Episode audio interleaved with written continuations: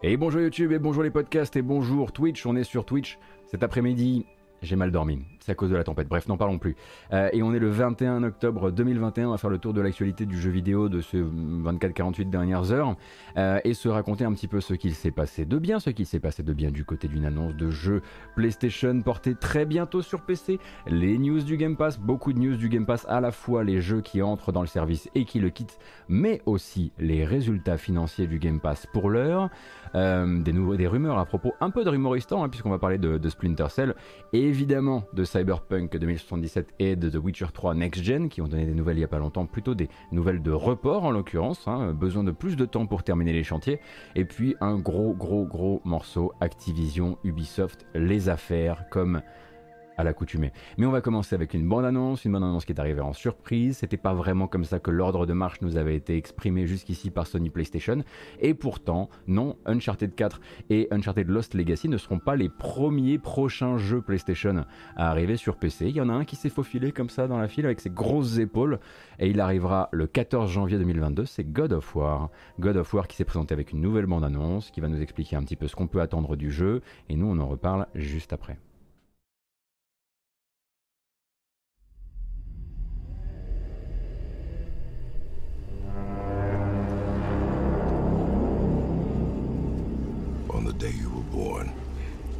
Two knives. One for myself, and when you were ready, one for you.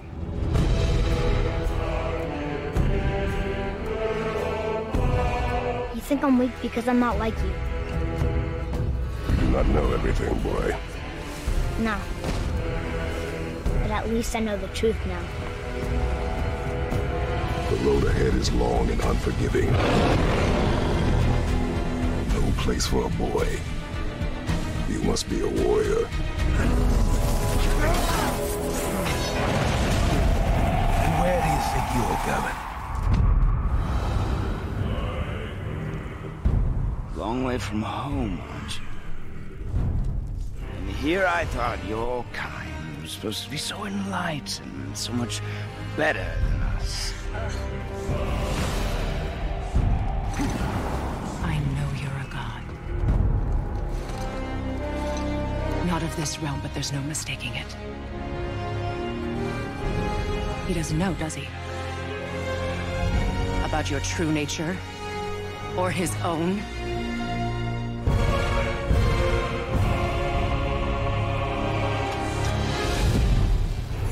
Alors remarquez hein, comme cette bande-annonce va mettre l'accent plus sur du gameplay que sur les parties on va dire cinématiques, même si dans God of War tout se mélange.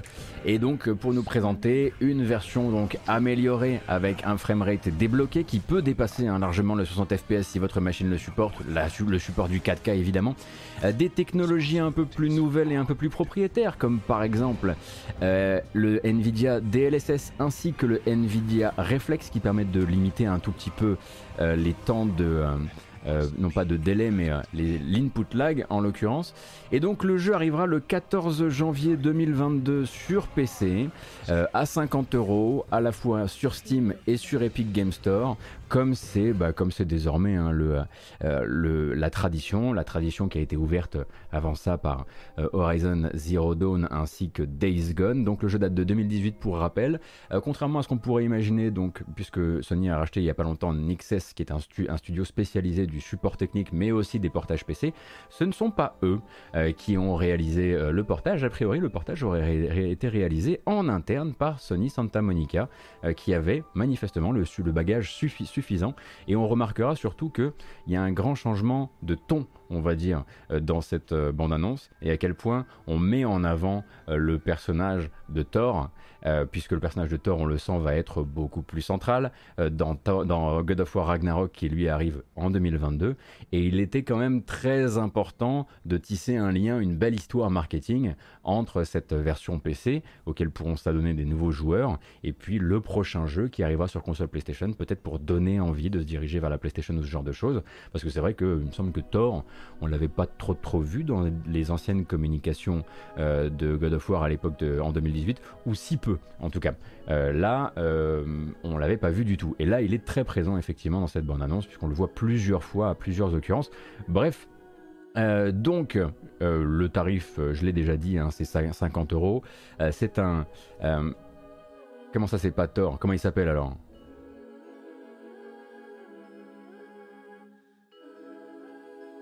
Attendez. Vous voulez dire que le mec qui ressemble à Thor mais qui est juste un tout petit peu moins en bon point que Thor, c'est pas... Euh, ah, bon. Bah j'ai rien dit dans ce cas. Bon... Euh, comment dire... Euh, c'est un des fils de Thor. Ah ouais, mais en même temps, si Thor a fait des, fils qui ressemblent à ce point-là aussi, euh, vous êtes gentil. Vous... Bon, ça se voit que j'ai pas fini le jeu, mais ça, je l'ai déjà dit plein de fois. Je, n'ai jamais fini euh, God of War 2018. Est-ce que ce sera euh, le moment pour moi de le faire? Je ne sais pas. Honnêtement, je ne sais pas. et rappelle donc, comme je le disais, que God of War 2018, c'est presque 20 millions de copies vendues depuis 2018. Et donc on peut s'attendre à ce qu'il y ait un regain dans les ventes, euh, à la fois par l'arrivée de cette version PC, mais aussi par euh, la communication qui va s'accélérer autour de euh, God of War Ragnarok. et peut-être que je le ferai, comme ça j'arrêterai de raconter des conneries. Ces temps-ci, vous me rattrapez beaucoup sur la première news.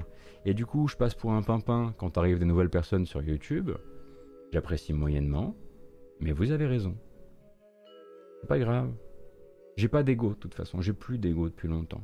Depuis que j'ai commencé Twitch en fait. Hein, bah déjà les Game Cult, il y avait ça. Il y avait ça déjà. Hmm, c'était compliqué déjà là. Ouais. Bref. Thor Junior, appelons-le ainsi. Euh, voilà. Bon. On va parler du Game Pass. On va parler du Game Pass qui, euh, comme toutes les deux semaines, fait un petit peu, euh, nous prépare un petit peu aux futures arrivées dans le service. Les futures arrivées dans le service qui vont s'étendre du 19 octobre jusqu'au, bah, c'était il y a quelques jours déjà, hein, jusqu'au 28 octobre et les quelques sorties sortiront bientôt du Game Pass. On va le faire dans ce sens-là cette fois-ci. Sortiront bientôt du Game Pass euh, quelques poids lourds quand même. Hein. Alors, Carto, qui est un petit jeu adorable que je vous recommande très chaudement, un jeu, indé. Céleste sortira des trois Game Pass. Alors, comment je s'en fiche un petit peu plus. Shade également, qui est un, jeu indépendant d'exploration et de peinture. Five Nights at Freddy's quitte également le Game Pass. Nights and Bikes, si vous avez eu le temps de le faire. Bon, après, c'est pas un jeu que je trouve tout à fait, comment dire, inoubliable, malheureusement, Nights and Bikes ainsi que Unruly Heroes, souvenez-vous de ce beat'em up qui nous vient euh, du sud de la France, et arrive donc dans le Game Pass une tripotée de jeux pour lesquels je vais quand même essayer de vous trouver une, voilà c'est mieux, image.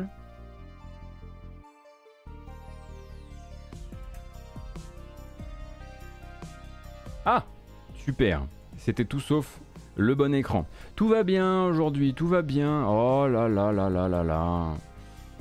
Tout est super, quoi. Tout est nickel. Bah, j'ai rien liqué encore une fois. Hein. C'est une fois de plus. Euh. Ah, Gauthier. Je, me déteste un petit peu.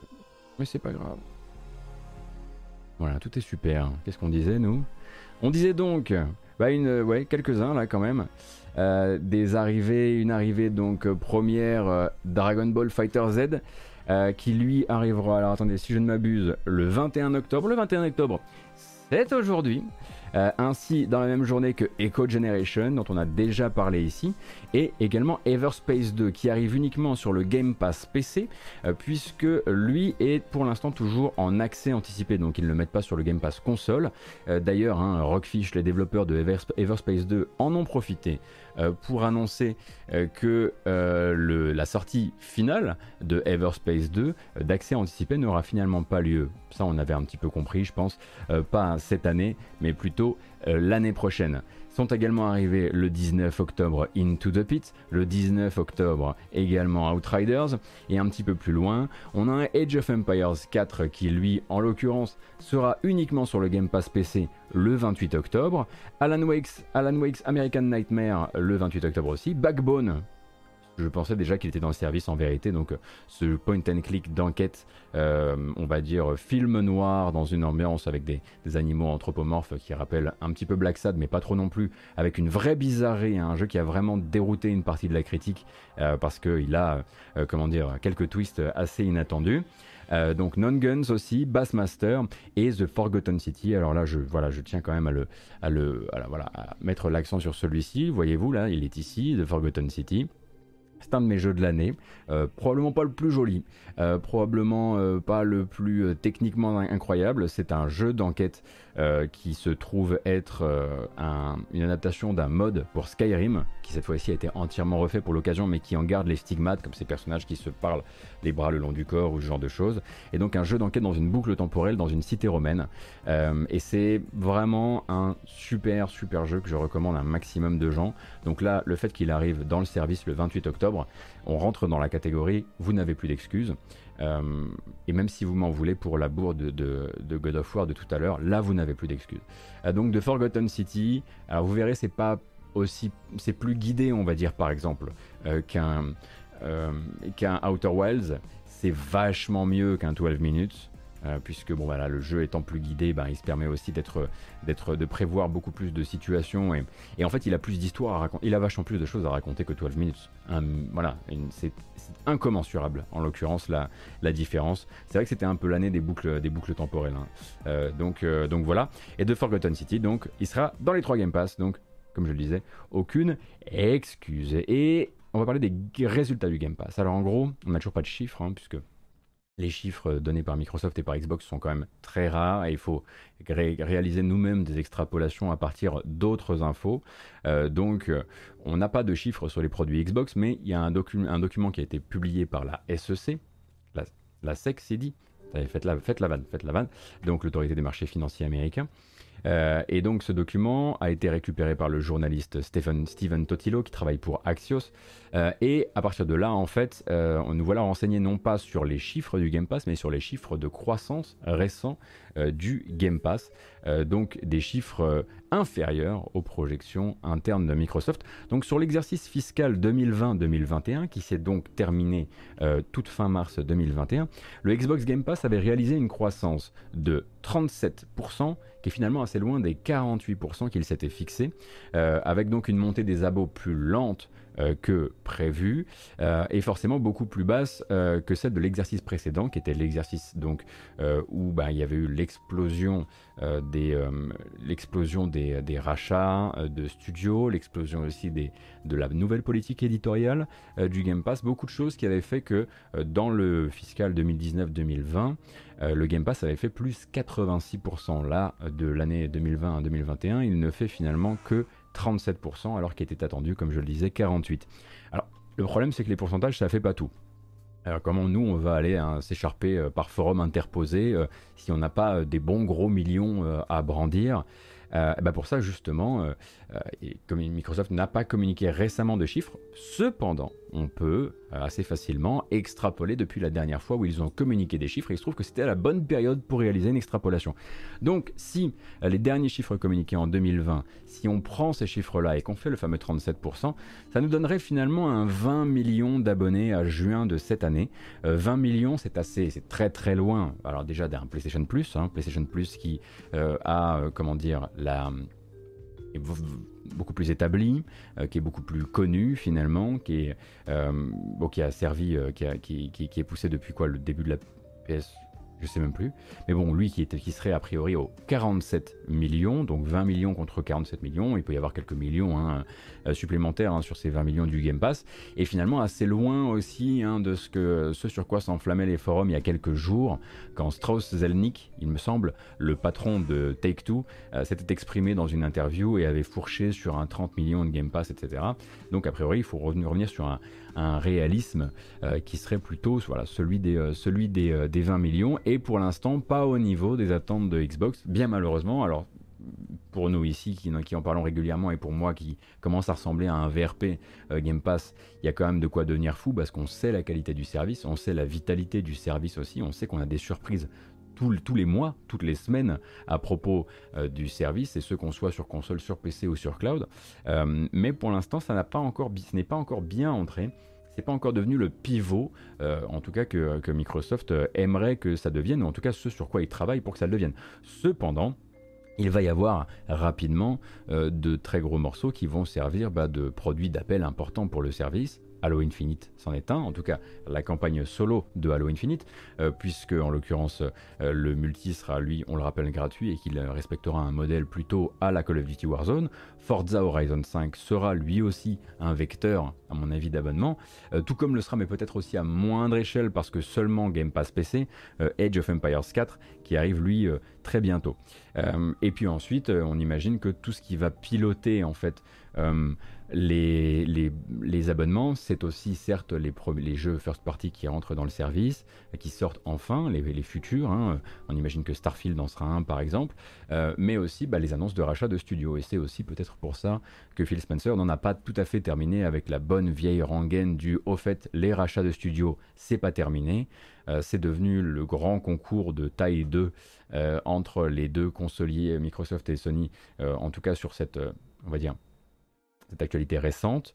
Euh, et donc Phil Spencer, au micro du Wall Street Journal, il y a une interview qui est intéressante hein, que vous pouvez aller lire, euh, raconte un petit peu euh, bah, qu'il n'en a pas fini avec les rachats de studios, il raconte aussi comment ils sélectionnent, comment la, quelle est la politique éditoriale de Xbox, comment ils sélectionnent leurs studios, quel type d'indépendance financière, enfin quel type de stabilité financière ils leur proposent, etc. etc. etc. donc, donc voilà pour le Game Pass qui pour l'instant serait en deçà des prévisions, toujours sans communication officielle de Microsoft qui à mon avis, attendra plutôt justement le, d'avoir dépassé Halo Infinite et Forza Horizon 5 pour parler un petit peu des progrès du, du programme d'abonnement qui va forcément capter du monde à ce moment-là.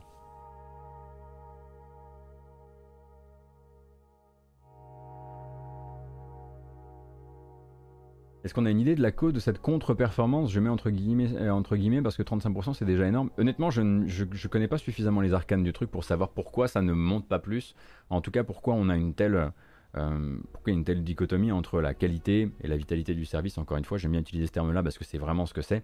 C'est-à-dire que euh, le PS Plus pour moi est devenu quelque chose d'assez. Euh, on met le PS Now encore effectivement de côté parce que bon, le PS Now effectivement a, de, bons chiffres, mais il a son, catalogue en fait ne bouge pas à la vitesse de celui du, Game Pass. Mais la perf, la perf de le comment dire, le meilleur revenu par abonnement de PlayStation, c'est le PlayStation Plus.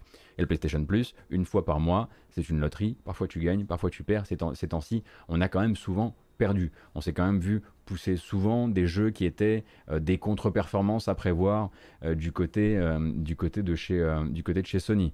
voilà, on vous met tel jeu parce qu'on sait très bien que sinon, il, sinon on va pas le vendre correctement. On va essayer voilà, de vous le mettre dans, dans le gosier en espérant que vous accrochiez et que vous l'achetiez plus tard, ce genre de choses. Et en l'occurrence, à côté, je trouve que l'attractivité, même à l'extérieur, pour les gens, pour les gens qui voient passer les news, pour les gens qui s'intéressent aux news de, du Game Pass, semble évidente.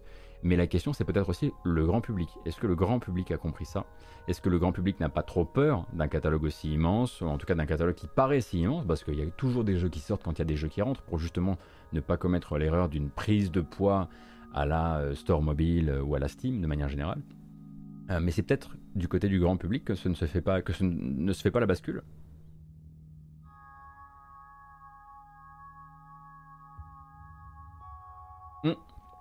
Bah, Master, en vérité, euh, sur le fiscal 2020-2021, t'es en, plein, euh, en pleine crise Covid. Euh, puisque le. enfin, en vérité, je crois. puisque le fiscal 2020-2021 commence au 1er avril 2020. Donc, normalement, on aurait dû être bien, bien dedans.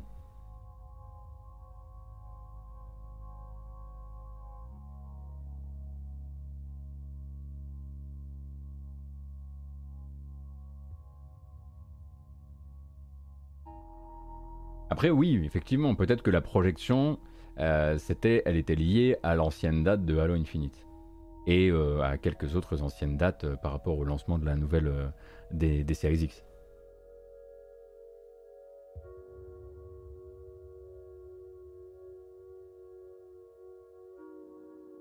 Enfin, voilà donc euh, pour le Game Pass et on rappelle donc euh, les trucs à essayer absolument sur les nouvelles arrivées du Game Pass. En tout cas, c'est très subjectif évidemment, mais bon, Dragon, Ball Fighter Z, je Z ou Z, euh, je ne vais pas m'exprimer sur le sujet parce que bon bah voilà, c'est pas mon, c'est pas mon monde. Je laisse les, je, laisse qui de droit sur le chat vous donner les bonnes infos, mais The Forgotten City, absolument.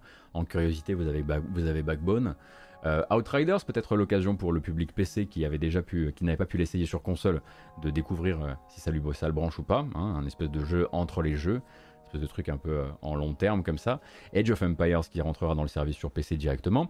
Et Everspace 2. Everspace 2, je compte essayer d'y retourner justement lors de l'arrivée de ce game preview sur le Game Pass pour voir un petit peu l'évolution du jeu depuis la dernière fois qu'on y a joué. C'était il y a fort lointain.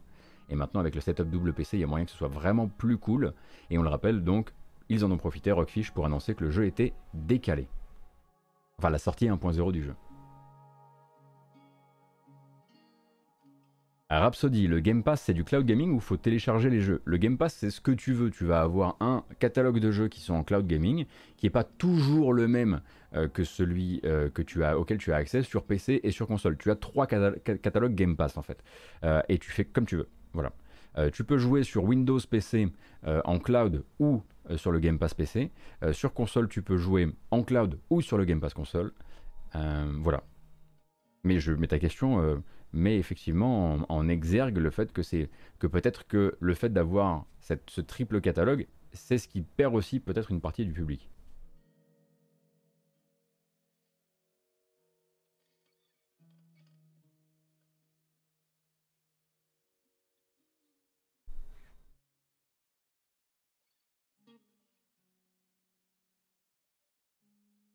Il n'y a plus de musique Elle est où la musique?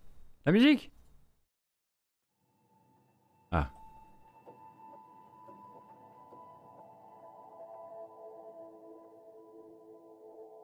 Ah oui, il y a tout de même le Game Pass et le Game Pass Ultimate qui n'ouvrent pas les mêmes accès. Oui, effectivement, c'est un sacré merdier.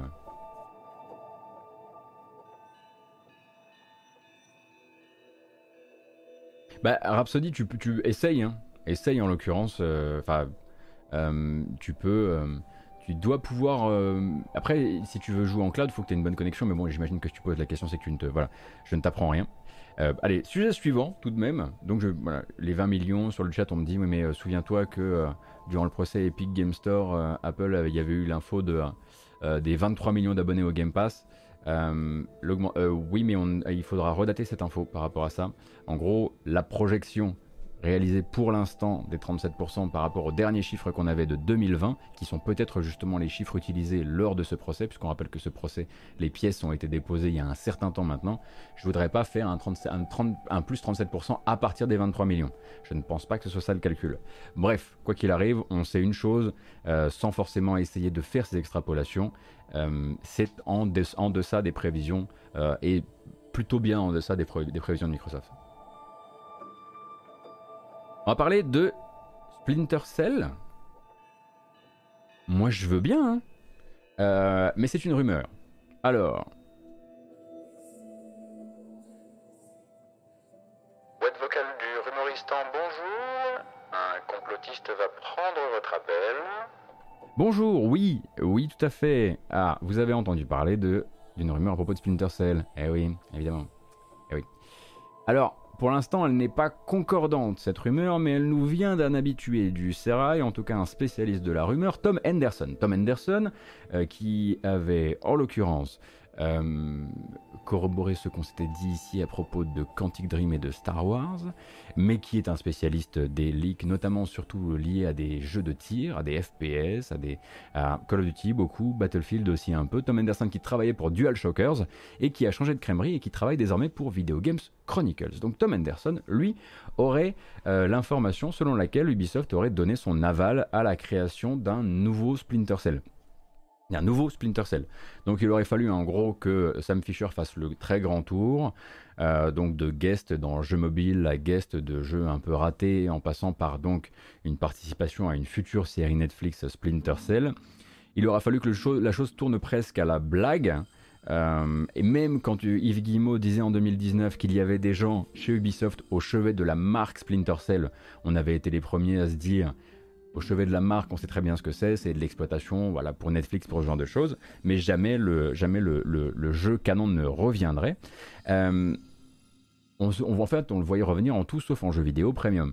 Et tel que la rumeur est amenée par Tom Anderson, ce serait plutôt un projet du coup non pas premium, non pas free-to-play, non pas périphérique, mais le nouvel épisode, donc canon, et on l'imagine distribué de manière assez traditionnelle, euh, de la série Splinter Cell n'empêcherait absolument pas, euh, à côté de ça, Ubi d'avoir d'autres projets périphériques. Hein, puisqu'on en parlait il n'y a pas longtemps ici, je vous disais, euh, de ce que je sais, la stratégie en interne, c'est de se dire, à partir du moment où une licence va bien, ou qu'on on estime qu'elle va bientôt avoir un épisode canon, on peut se permettre de tenter des trucs à moindre frais autour en réutilisant les assets, ce genre de choses, comme ça peut être, comme ça peut être le cas récemment avec Ghost Recon Frontline, d'où le fait qu'on discutait qu'il y avait aussi un, Ghost Recon quelque part en développement, un, Ghost Recon plus canon. Voilà. Euh, donc, a priori, il s'agirait d'un Splinter Cell, un vrai. Enfin, qu'est-ce que ça veut dire un vrai Splinter Cell? Ça fait 8 ou 9 ans qu'on n'en a pas vu un vrai. Euh, donc, euh, et puis c'était une, série en constante mutation elle aussi. Donc très difficile de savoir à quel épisode il essaiera de ressembler, s'il essaie de ressembler à un éventuel épisode. Euh, bon, les infos de VGC sont ce qu'elles sont, hein. il n'y en a pas grand-chose, a pas grand-chose à se dire. En l'occurrence, tout ce que sait Tom Anderson, c'est qu'a priori, l'une des plaques tournantes, l'une des bases d'opération habituelles de Splinter Cell, à savoir Ubisoft Montréal, ne serait pas impliqué dans le développement et que, et que le projet aurait été confié à une autre et plus surprenante antenne euh, d'Ubisoft. Et c'est à mettre effectivement en à côté d'un Splinter Cell qui est pour la réalité virtuelle, pour les casques Oculus, qui lui est en développement, et ça on le sait, ça a été confirmé par Ubisoft, euh, pour, par Ubisoft Red Storm, Red Storm Entertainment.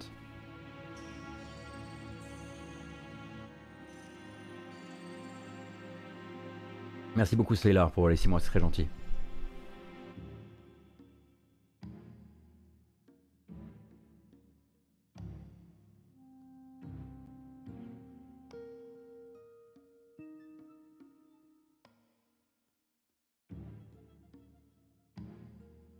Nouveau Splinter, Cell, est-ce que ça peut englober, englober remaster, etc. ou vraiment nouveau jeu?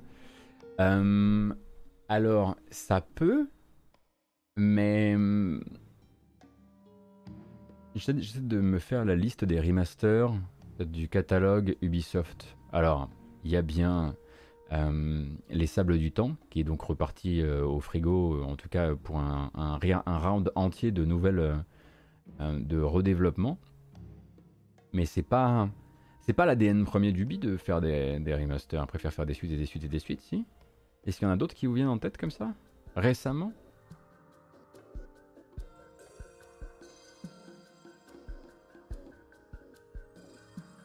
Oui, non, Mr. Black Baba, je dis pas qu'il pourrait pas le faire. Hein.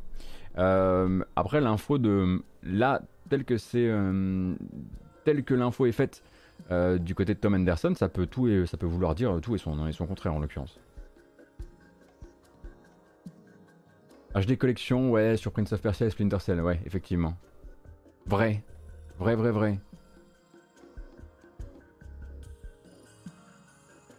Bah.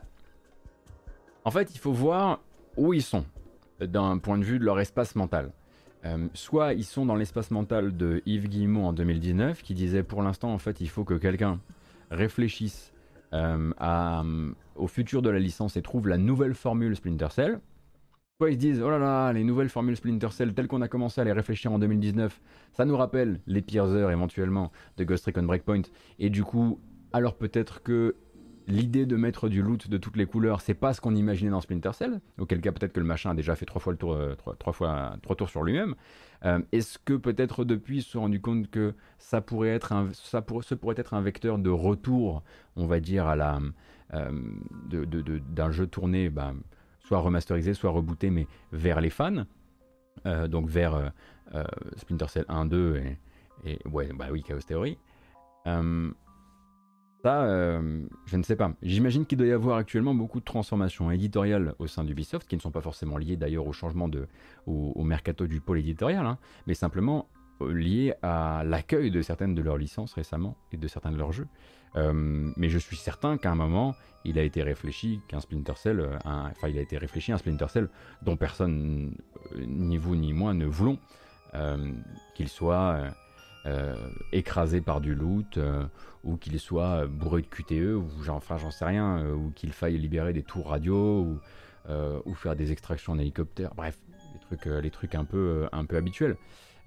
mais à voir. En tout cas, Moi, j'aurais tendance, en lisant ce que nous donne, ce que nous donne Tom Henderson, à au moins ne pas tomber dans la blague facile du vous allez voir que ça va être un Battle Royale, parce que comme je vous le disais, de ce que je comprends, le Battle Royale, le free-to-play, qu'il soit Battle Royale ou pas d'ailleurs, mais le free-to-play, le, but c'est quand même de l'articuler autour d'une base, d'un arbre, d'un tuteur qui soit sain.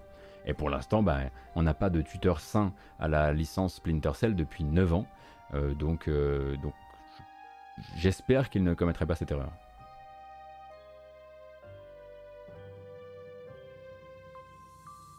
Je viens de me frapper avec mon propre mug, tout va très bien.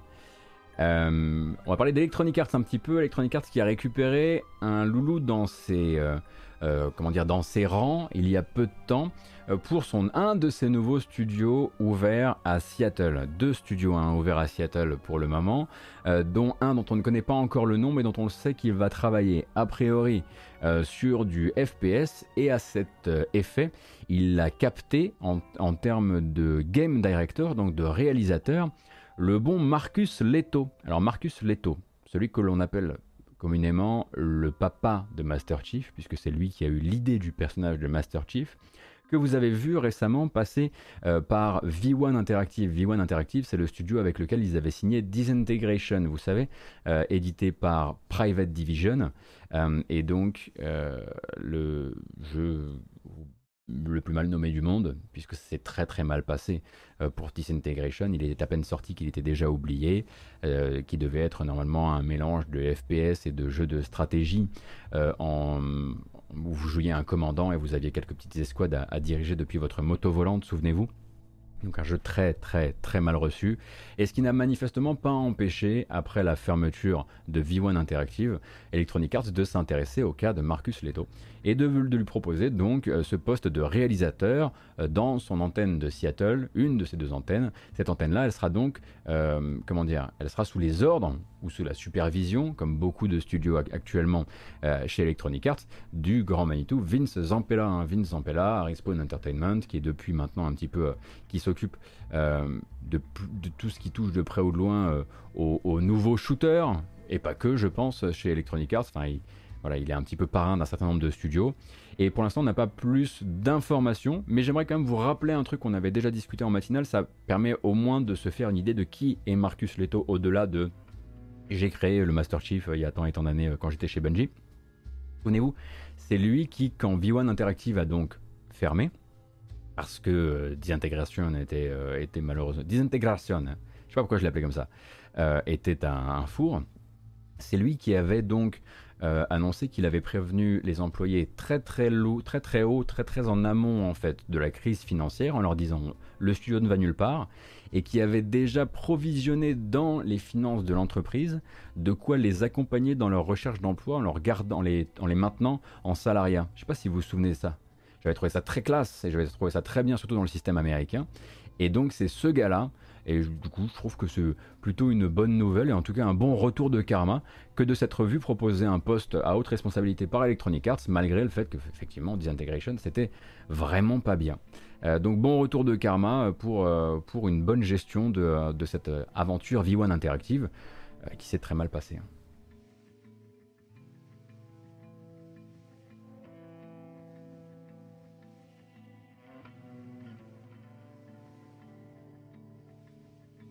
Ah bah justement, ah bah non, je pensais, c'est du MGS qu'on écoute? J'étais persuadé qu'on était en train d'écouter justement de Splinter Cell. Euh, on va rester dans l'édition, cette fois-ci de l'édition chez Epic Games. Alors, Epic Games, non pas Store, non pas Epic Games, mais Epic Games Publishing, et qui sont donc, hein, vous le savez, euh, euh, les partenaires déjà d'un certain nombre de studios pour de l'édition, et uniquement de l'édition, c'est-à-dire que ce ne sont pas des, studios qui sont rachetés, mais ils leur ont signé des contrats de financement intégraux de leur jeu. C'est le cas pour Remedy, hein, qui est en contrat d'édition avec Epic Games Publishing pour le remaster récent de Alan Wake, mais aussi pour le futur Alan Wake 2. C'est le cas également de Playdead, hein, les développeurs de Inside, qui sont en train de travailler sur leur nouveau jeu, qui est a priori un monde ouvert de science-fiction entièrement financé par Epic Games également, et Gen Design, euh, Gen Design qui fait aussi partie de la famille. Et maintenant, il y a deux nouveaux studios qui ont signé des accords comme ça, euh, préférentiels avec Epic. Epic qui va donc leur financer leur jeu, mais pas récupérer la licence. On rappelle que dans l'opération séduction un petit peu d'Epic Games Publishing, il y a cette clause première qui est de dire euh, nous on donne l'intégralité du blé pour le développement et pour la promotion du jeu. Vous gardez l'IP, la licence sera à vous. Si vous voulez partir avec, vous partez avec. Et ensuite, on fait 50-50 sur les revenus. Donc voilà, c'est le, la formule Epic Games Publishing. Et donc le premier à signer, c'est Spryfox. Et Spryfox, c'est donc un studio que vous connaissez peut-être pour des puzzle games qui sont à la fois mignons et redoutables, comme Road Not Taken, que m'avait vendu Boulapoire à l'époque, ainsi que Triple Town. Voilà, un petit peu le même délire. Et plus récemment, quelque chose d'un peu plus doux, un peu plus le jeu du dimanche, Cozy Grove. Je sais pas si vous vous souvenez de Cozy Grove, cette espèce de petit euh, Don't Starve Cross euh, Animal Crossing euh, sur une île avec des petits animaux mignons. Très très joli. Hein.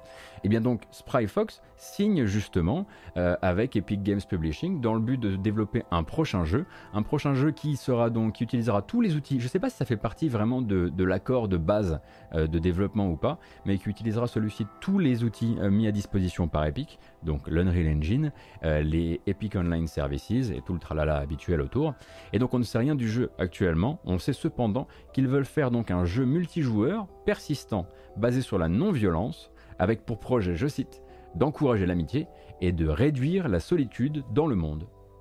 Donc merci à eux, ça colle plus ou moins à ce qu'ils faisaient avant, euh, mais du coup, euh, hâte de voir, euh, et, c'est, ma foi, plutôt surprenant aussi de, savoir que c'est peut-être ce que, voilà, c'est aussi ce qu'est capable de, signer en contrat d'édition Epic Games Publishing.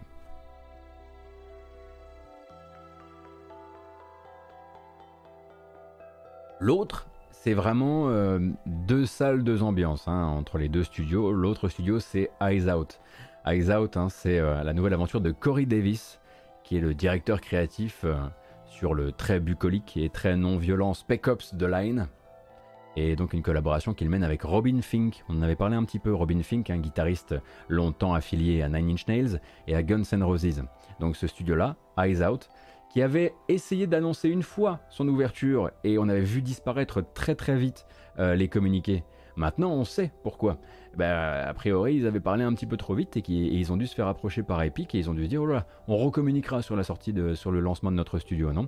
Eh bien, justement, donc ces loulous là qui sont en train de travailler, pour rappel toujours, hein, sur un jeu d'horreur cosmique un jeu d'horreur cosmique par le guitariste de Nine Inch Nails et le game director de Spec of the Line, je demande à voir. Ils ont sorti une toute petite vidéo pour annoncer hein, leur, euh, leur, signature avec euh, Epic. Et on y retrouve un petit peu visuellement aussi, et même, vous allez voir dans l'ambiance, un petit peu du générique euh, de Observation. Et justement, Observation, donc, qui avait un incroyable générique. Le générique était composé par Robin Fink, qui a composé un petit peu pour le jeu vidéo. Avant ça, il a aussi composé la BO de Noct, qui est un survival horror en vue dessus que je vous recommande si vous aimez ne pas dormir la nuit.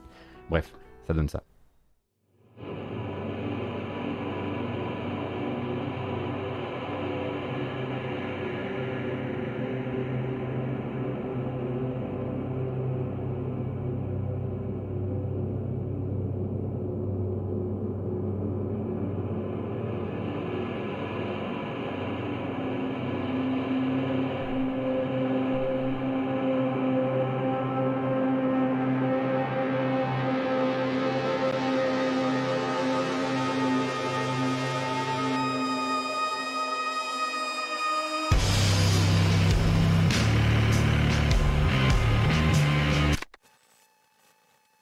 Et voilà, c'est tout. c'est tout. Et donc, euh, bah, le teaser est plutôt bien amené en l'occurrence, hein, entre les deux. Et on verra un petit peu, peu ce que ça donne. Euh, bah voilà, euh, jeu d'horreur cosmique comme je le disais par ces deux loustiques là. Le studio Eyes Out, on garde l'œil dessus, tout comme hein, sur Spryfox, hein, parce qu'on sait que voilà, Road Not Taken, si vous aimez les, si vous aimez les, alors c'est pas vraiment juste un Sokoban like Road Not Taken, mais c'est un super puzzle game. Euh, et donc vous me faites savoir sur le chat euh, que Noct ne sera jamais fini par son dev. Bon bah du coup écoutez plus la BO euh, que le reste, c'est bien dommage.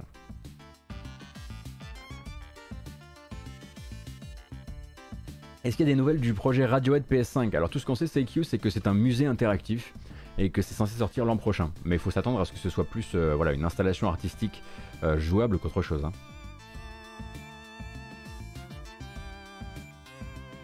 Bon, Eh bien, on parlait en début de semaine de la certification européenne pour PS5 et Xbox Series de The Witcher 3, hein, la, la, version next-gen de The Witcher 3. Et souvenez-vous, à l'époque, hein, euh, quelqu'un me disait, mais attends, Gotos, euh, est-ce que ça veut forcément dire, quand c'est certifié comme ça par un organisme, euh, qui soit européen, américain, taïwanais ou quoi, que ce soit, que c'est imminent? Et là, il y avait Gotos, hyper sûr de lui, qui était là, genre ouais, ça fait 8 mois que je bouffe des RSS au petit déjeuner. Euh, je peux vous dire que généralement, les certifs, ça arrive assez tard et euh, c'est généralement un des derniers trucs euh, avant que, ne soit annoncé le jeu. Quel visionnaire quel incroyable visionnaire, hein, puisque hier CD Projekt a donc sorti un nouveau communiqué pour. ces derniers temps, ils font plus des communiqués tournés vers les investisseurs hein, que, les, joueurs. Pour annoncer en fait hein, que The Witcher 3 Enhanced Edition pour console de nouvelle génération, bah, ce serait pour le deuxième trimestre de l'année prochaine. Euh, quel visionnaire, incroyable. Et donc lui sortirait au deuxième trimestre de l'année prochaine, pendant que Cyberpunk 2077, dont on attend encore les versions spéciales pour console euh, de euh, nouvelle génération, eh bien lui attendra encore jusqu'au premier trimestre 2022. Donc premier trimestre 2022, on rappelle que les versions PS5 et Xbox Series de Cyberpunk 2077 sont elles développées en interne par, les, par une équipe au sein de CD Projekt.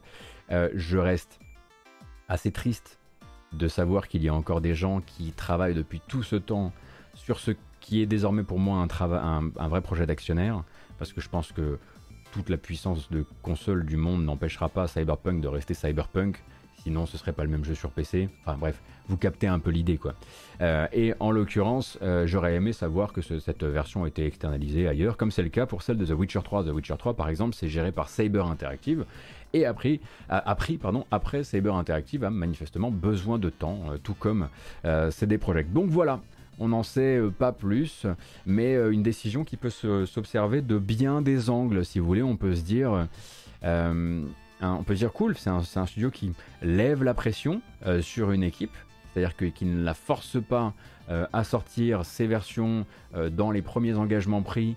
mais on peut aussi se dire que c'est peut-être parce que c'est du sous-staffing, Peut-être que l'équipe qui est allouée à ces versions, euh, qui sont des, versions qui intéressent surtout les investisseurs désormais, euh, ont été redirigées sur les nouveaux euh, DLC et du coup il n'y a peut-être pas assez de gens pour travailler suffisamment vite sur, enfin suffisamment vite on va dire pour les joueurs, s'entend, même si c'est pas les seuls acteurs de cette histoire, sur ces versions de nouvelle génération. On peut aussi effectivement prendre sans, comment dire, sans être, on reste heureux effectivement que le poids du crunch potentiel en tout cas soit retiré de cette équipe pour les mois qui viennent, euh, on peut en tout cas se dire que d'un point de vue consommateur ou pour la licence ou pour le, le projet de manière générale, euh, ça, c'est quand même, voilà, ça, ça, revient nous rappeler à quel point euh, Cyberpunk est sorti beaucoup, beaucoup, beaucoup trop tôt et représente une sorte de désorganisation absolument totale de développement qui se réillustre encore, encore désormais, hein, puisque, puisque aux alentours de,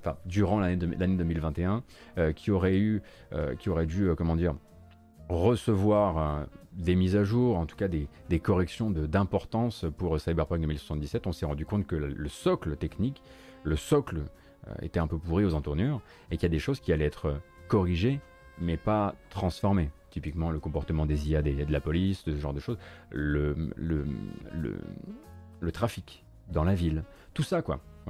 Donc euh, c'est un communiqué très rapide pour lequel on a beaucoup trop parlé déjà, mais vous saurez désormais que c'est premier trimestre de l'année prochaine pour les versions PS5 et Xbox Series de Cyberpunk. Je me demande bien à quel point on en verra un jeu changer. On rappelle que pour l'instant en fait la solution qui a été trouvée pour que le jeu soit stable en toutes circonstances, même sur console de nouvelle génération, ça a été de vider une partie de la ville de son trafic de ses PNJ. Euh, donc peut-être que cette nouvelle version next-gen, ce sera surtout un nouveau streaming des éléments visuels et donc le retour des PNJ, ce qui n'est pas suffisant pour sauver le jeu. Euh, et ensuite The Witcher 3 euh, Enhanced Edition, qui lui doit être une espèce de rencontre entre The Witcher 3 tel que vous le connaissez, des, des ajouts type presque modding, donc des nouveaux éclairages, de la, du ray tracing, ce genre de choses, et qui est donc géré lui en externe. La version PS5 actuelle est-elle loin de la version PC Opti? Bah, la version PS5 actuelle n'étant pas une vraie version native PS5, euh, Sakorio, tu, en, fait, tu joues à la version, euh, tu joues à une version plus fluide de la version PS4 Pro, euh, et de fait, tu, tu joues dans une ville vide. Parce que leur dernier, au moment de faire revenir le jeu sur le PS Store, la seule solution qu'ils ont trouvée, c'est de, bah, c'est de faire disparaître une très bonne partie euh, de la vie dans la ville. Sienne, mais à part les bugs et comportements de PNJ pas fou, le jeu a des qualités, non? Alors Sienne 31, alors chaque fois qu'on reparle du jeu, c'est la même chose. hein. Euh, oui, mais ce sera jamais. Comment dire Il y a des trucs structurels derrière euh, qui sont que euh, l'illusion ré- régulièrement réexploser. Je vais pas revenir là-dessus, j'ai fait le test et tout, j'ai déjà dit tout ce que j'avais à dire. Mais en l'occurrence, oui, il a des qualités de mise en scène, euh, parfois d'écriture, de musique, d'immensité de sa ville, quand on lève le nez, quand on regarde sa ville. Voilà, il y a plein de trucs effectivement de bien. Euh, mais euh, je veux dire, ce que je veux dire, c'est que les versions. pour une bonne partie du public, je pense que les versions de nouvelle génération qui sortiront en- au premier trimestre de l'an prochain ne l'empêcheront pas d'être un gros gâchis par rapport, par rapport au pédigré précédent du studio, en termes de RPG, en termes d'intérêt global des quêtes. Pour ça, il faudra attendre en fait les extensions. D'aucuns diraient par exemple que c'était aussi le cas pour The Witcher, euh, Witcher 7, The Witcher 3. Parce que je sais qu'il y a plein de gens euh, qui, euh, qui n'ont trouvé leur compte vraiment dans la qualité moyenne euh, des quêtes que dans Heart of Stone ou dans Blood and Wine.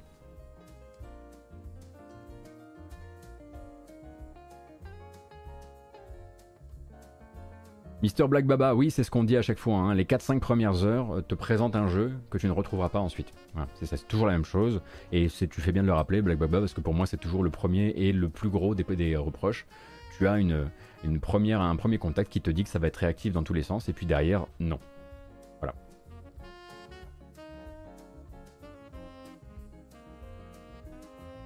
Contrairement par exemple à The Witcher 3, qui euh, globalement vous dit bon bah les quêtes vont, se passer comme ça, bah les quêtes vont se passer comme ça tout le long du jeu. Ça devient pas un immense euh, entonnoir.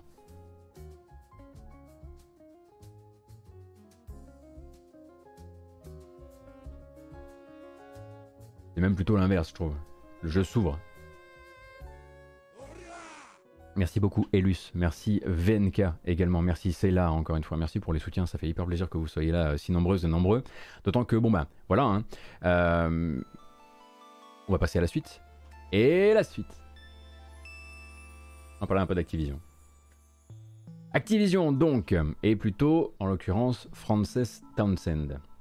Donc Frances Townsend était en train de discuter euh, avec le Financial Times hier, je crois, ou avant-hier, et elle s'est exprimée à propos donc des retombées euh, de la récente libération de la parole autour d'Activision Blizzard et du climat. hein, euh, donc si vous avez raté les épisodes précédents, climat historiquement sexiste et discriminant, notamment au sein de Blizzard.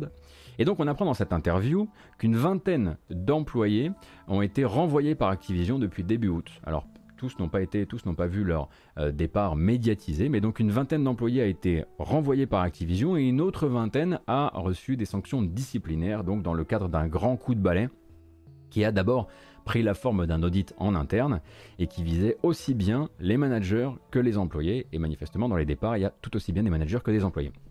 On ne sait pas si dans cette vingtaine, euh, on peut compter les trois départs qui eux ont été médiatisés, à savoir celui de Luis Barriga, euh, réalisateur sur Diablo 4, celui de Jesse McCree, game designer sur Diablo 4, et celui de Jonathan, Jonathan Lecraft, qui a été remercié euh, au plus fort des affaires, et lui qui travaillait sur euh, WoW.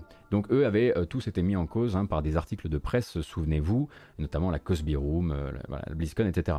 En revanche, ce qu'on sait dans cette interview de Frances Thompson, c'est qu'un certain nombre de ces autres départs seraient justement, justement liés à ces fameuses inconduites constatées à l'occasion de réunions alcoolisées en dehors des locaux. On pense pouvoir hein, euh, assez vite rapprocher justement euh, des soirées réseautage très informelles à la BlizzCon euh, qui permettaient à des développeurs de picoler avec d'autres développeurs, mais aussi avec des fans, etc., etc. Et donc dans une communication envoyée à tous les collaborateurs, Frances Townsend se dit, attention accrochez-vous parce que celle-ci elle est... c'est mieux si on a, on a fait ces étirements. Elle se dit en faveur d'une politique de tolérance zéro au sein des studios d'Activision. Elle veut agir à chaque fois que ce sera nécessaire et elle ajoute qu'importe Qu'importe votre rang, qu'importe vos responsabilités, si vous êtes un leader qui s'est mal comporté ou qui a toléré une culture contraire à nos valeurs, nous agirons, quand bien même ça viendrait impacter le business.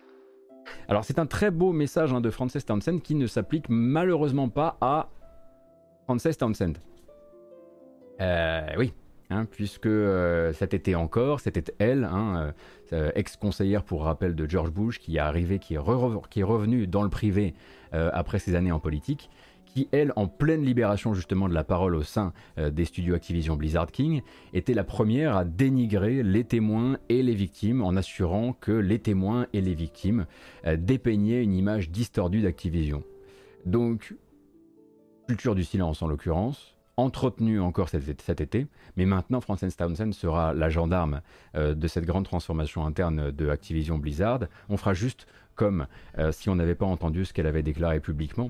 Euh, et d'ailleurs, elle le dit au Financial Times au passage, parce que c'est la première fois, je crois, que quelqu'un qui n'est pas Bobby Kotick, dans une interview, vient euh, nous expliquer euh, que oui, ils savent pour euh, les, le ABK Workers Alliance, donc la, comment dire, la, c'est pas une union, oui c'est une union, c'est pas un syndicat, c'est une union en français on va dire, euh, l'union des, travailleurs et des travailleuses d'Activision Blizzard King, qui avait donc formulé un certain, nombre de demandes hein, à, partir du, milieu de l'été euh, au patronat d'Activision, et c'est la première fois que Frances Townsend en parle et dit au Financial Times, oui on sait qu'ils ont des demandes, je sais qu'actuellement on n'est pas du tout à la hauteur de leurs demandes, mais sachez que, et c'est là, c'est pour ça que je dis qu'elle est en train de devenir la nouvelle gendarme de cette histoire, Bobby Kotick et le conseil d'administration euh, on lui, aurait virtuellement donné carte blanche euh, pour être l'agent de ces changements. Ça doit vraiment donner euh, confiance euh, aux changements et aux, développeurs et aux développeuses de savoir que c'est Frances Townsend qui, va, qui manie la carte blanche pour les changements internes.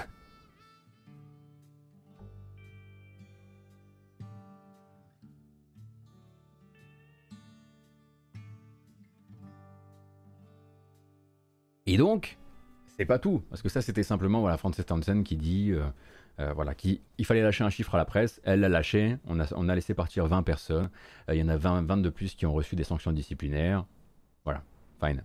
après, il faut voir un petit peu les, accusations, etc. Mais voilà, je pense que le but aussi pour Louise Barriga, pour Jonathan Lecraft et pour Jesse McCree, c'était aussi une manière de dire on ne fera pas disparaître tout le monde par la porte de derrière, comme c'était le cas pour, pour Alex Afrasiabi. Euh, puisqu'ils l'ont fait d'abord disparaître euh, par la porte de derrière. Et quand il a été compris euh, qu'il l'avait licencié en 2020 pour justement une série de, faits de harcèlement, etc., ils ont fait Ah oui, oui, oui, non, mais oui, bien sûr, mais non, c'est un gros harceleur, lui. Mais d'abord, ils avaient, voilà, ils avaient essayé de, voilà, de, lui, préparer une sorte de sortie un peu dorée qui consistait à ce qu'ensuite il puisse tranquillement et sans aucun souci retrouver du travail dans le monde du jeu vidéo. Même si Paradox nous a prouvé il n'y a pas longtemps que même avec des, accusations euh, devant tribunaux très très clairs, on peut encore trouver de très belles places dans de très gros studios de jeux vidéo. Euh, ça n'est pas incompatible. Maintenant, on va parler vraiment des affaires judiciaires d'Activision Blizzard et de comment Activision Blizzard est pour l'instant toujours opposé à deux agences américaines qui sont la DFEH et le EOC vous commencez à avoir un petit peu l'habitude. Je vais essayer de vous remettre un petit peu dans le bain et pour ça, on a évidemment une playlist. Donc, rappel des étapes importantes de cette partie du dossier. Donc deux agences américaines. D'un côté, euh, la DFEH californienne, de l'autre, l'EEOC, la Commission pour l'égalité des chances du travail américain, euh, qui, sont tous les deux déclarés en fait comme étant, euh, comme enquêtant sur Activision depuis 2018 pour des faits de harcèlement, pour des faits de discrimination à l'embauche, pour des faits de discrimination à la promotion, etc. etc., etc. Vous connaissez un peu l'histoire.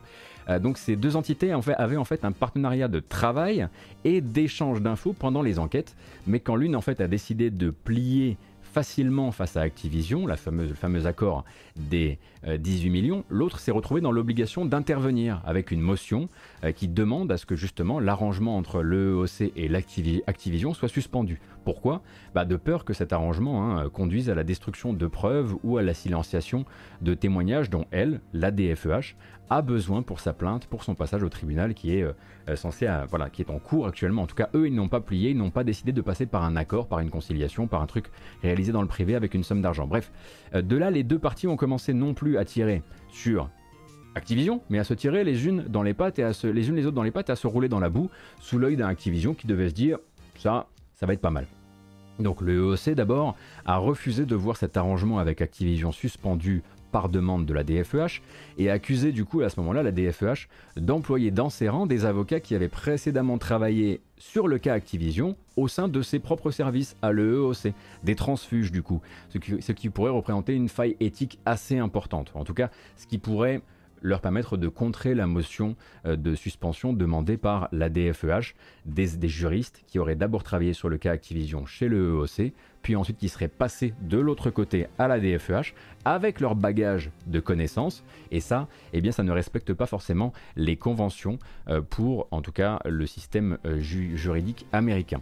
Donc, la DFEH a traité ensuite le EOC de menteuse, hein, elle a produit des pièces qui n'allaient pas toujours dans son sens d'ailleurs, et à force de discuter compréhension de texte entre les deux et de s'écharper pour savoir qui a planté l'autre dans le dos en premier, parce qu'on comprend que les deux faisaient un peu la course à qui allait épingler Activision en premier, alors qu'ils avaient un accord de, partie de partage des informations.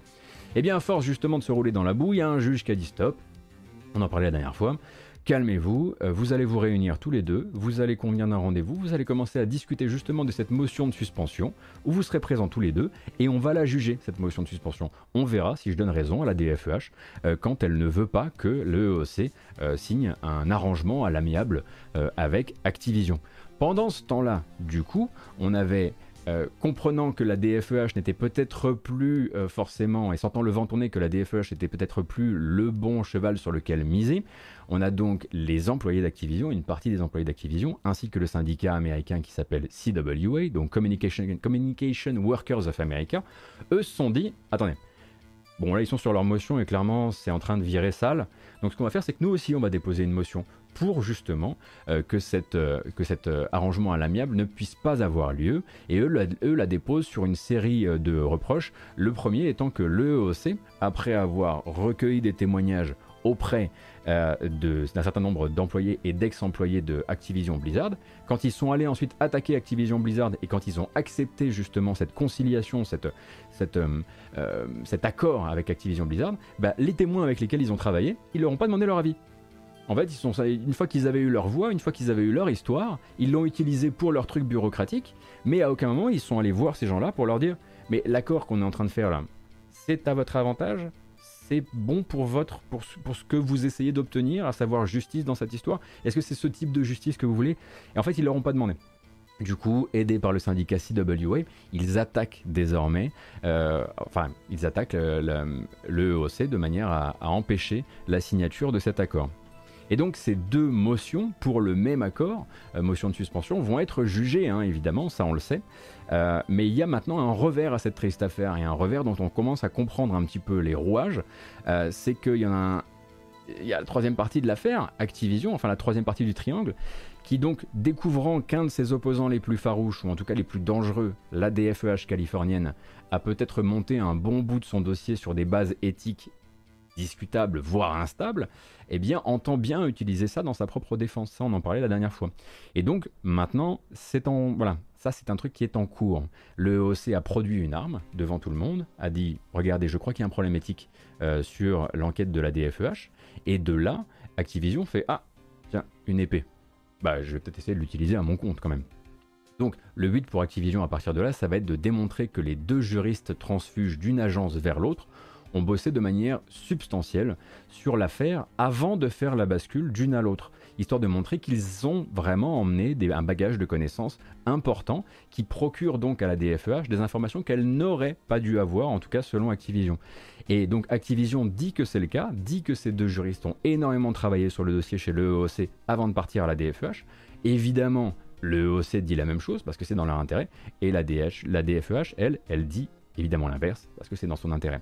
Euh, mais ce n'est pas tout parce qu'en plus de ça, euh, Activision accuse la DFEH euh, d'avoir, en apprenant la préparation de cette conciliation entre le EOC et Activision, essayé de prendre contact avec des employés pour leur dire ne vous faites pas avoir, ne partez pas en conciliation, faites-vous faites-vous représenter par un faites-vous représenter par un avocat et ça ce serait en gros très contraire à un certain nombre de règles en l'occurrence hein, euh, puisque s'ils ont vraiment essayé de contacter euh, ces gens-là pour les dissuader de participer à la conciliation de l'EEOC euh, ça pourrait en l'occurrence venir être une infraction au code de conduite je pense Enfin, je crois que c'est au code de conduite. Attendez, je crois, que j'ai ça dans mes notes quand même.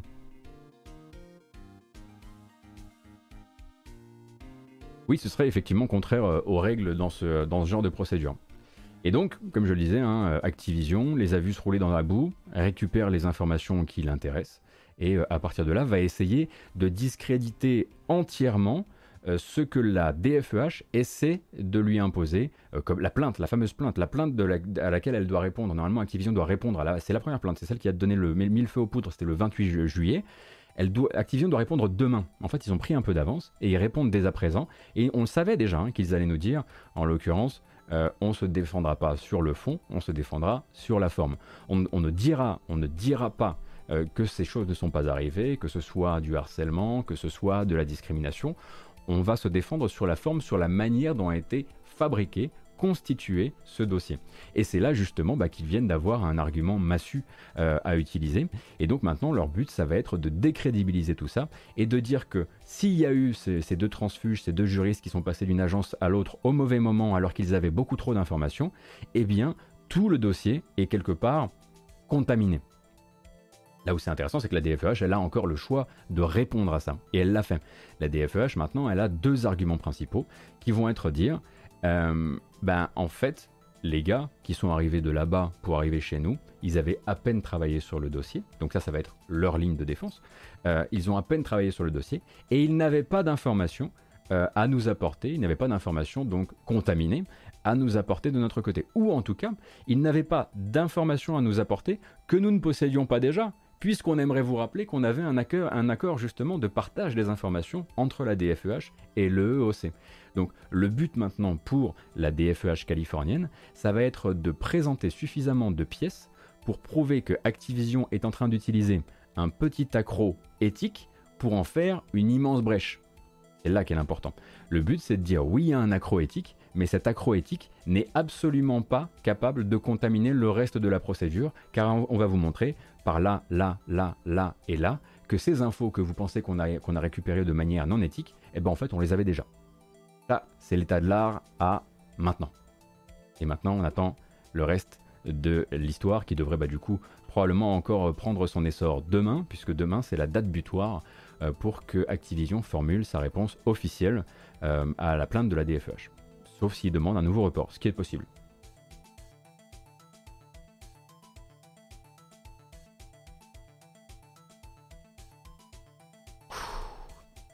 Et dire qu'à chaque fois que je prépare hein, cette, euh, cette info, que j'essaie de. Alors j'essaie de refaire de la mise en situation parce que tout le monde n'était pas dans les, là dans les épisodes précédents. Mais en plus de ça, à chaque fois je me dis, allez, cette fois-ci on fait une intro plus, plus rapide. On refait pas tout le truc. Et à chaque fois ça devient un enfer parce que les acronymes, parce que tout ça. Donc je suis désolé, c'est pas évident pour tout le monde, j'en conviens, c'est pas forcément la partie la plus fun, mais j'essaie quand même de toujours continuer à vous donner un petit peu la vitesse à laquelle ces choses avancent, en tout cas que vous puissiez comprendre à un moment T qui est en train de se battre contre qui, et qui justement n'est plus en train de se battre euh, contre les bonnes personnes. En l'occurrence, hein, il y a un article euh, sur... Un article qui est sorti hier, c'était où? Il parlait euh, du fait que justement les, employés d'Activision sont très inquiets de voir désormais euh, toute cette débauche de bureaucratie et ces, agences qui se tirent dans les pattes plutôt que de les défendre. Je vais vous retrouver l'article. C'était dans le Washington Post. Donc voilà, je vous link, je vous link euh, l'article sur le chat. Là justement, voilà, la journaliste est allée discuter avec des, employés pour, bah, pour recueillir leur impression sur ce qui est maintenant une, baston entre agences euh, qui monopolise en plus l'attention même des médias et en quoi ça peut être en quoi ça peut être un problème pour les gens et pour la représentation bah, en l'occurrence euh, des sujets principaux de l'histoire à savoir les employés.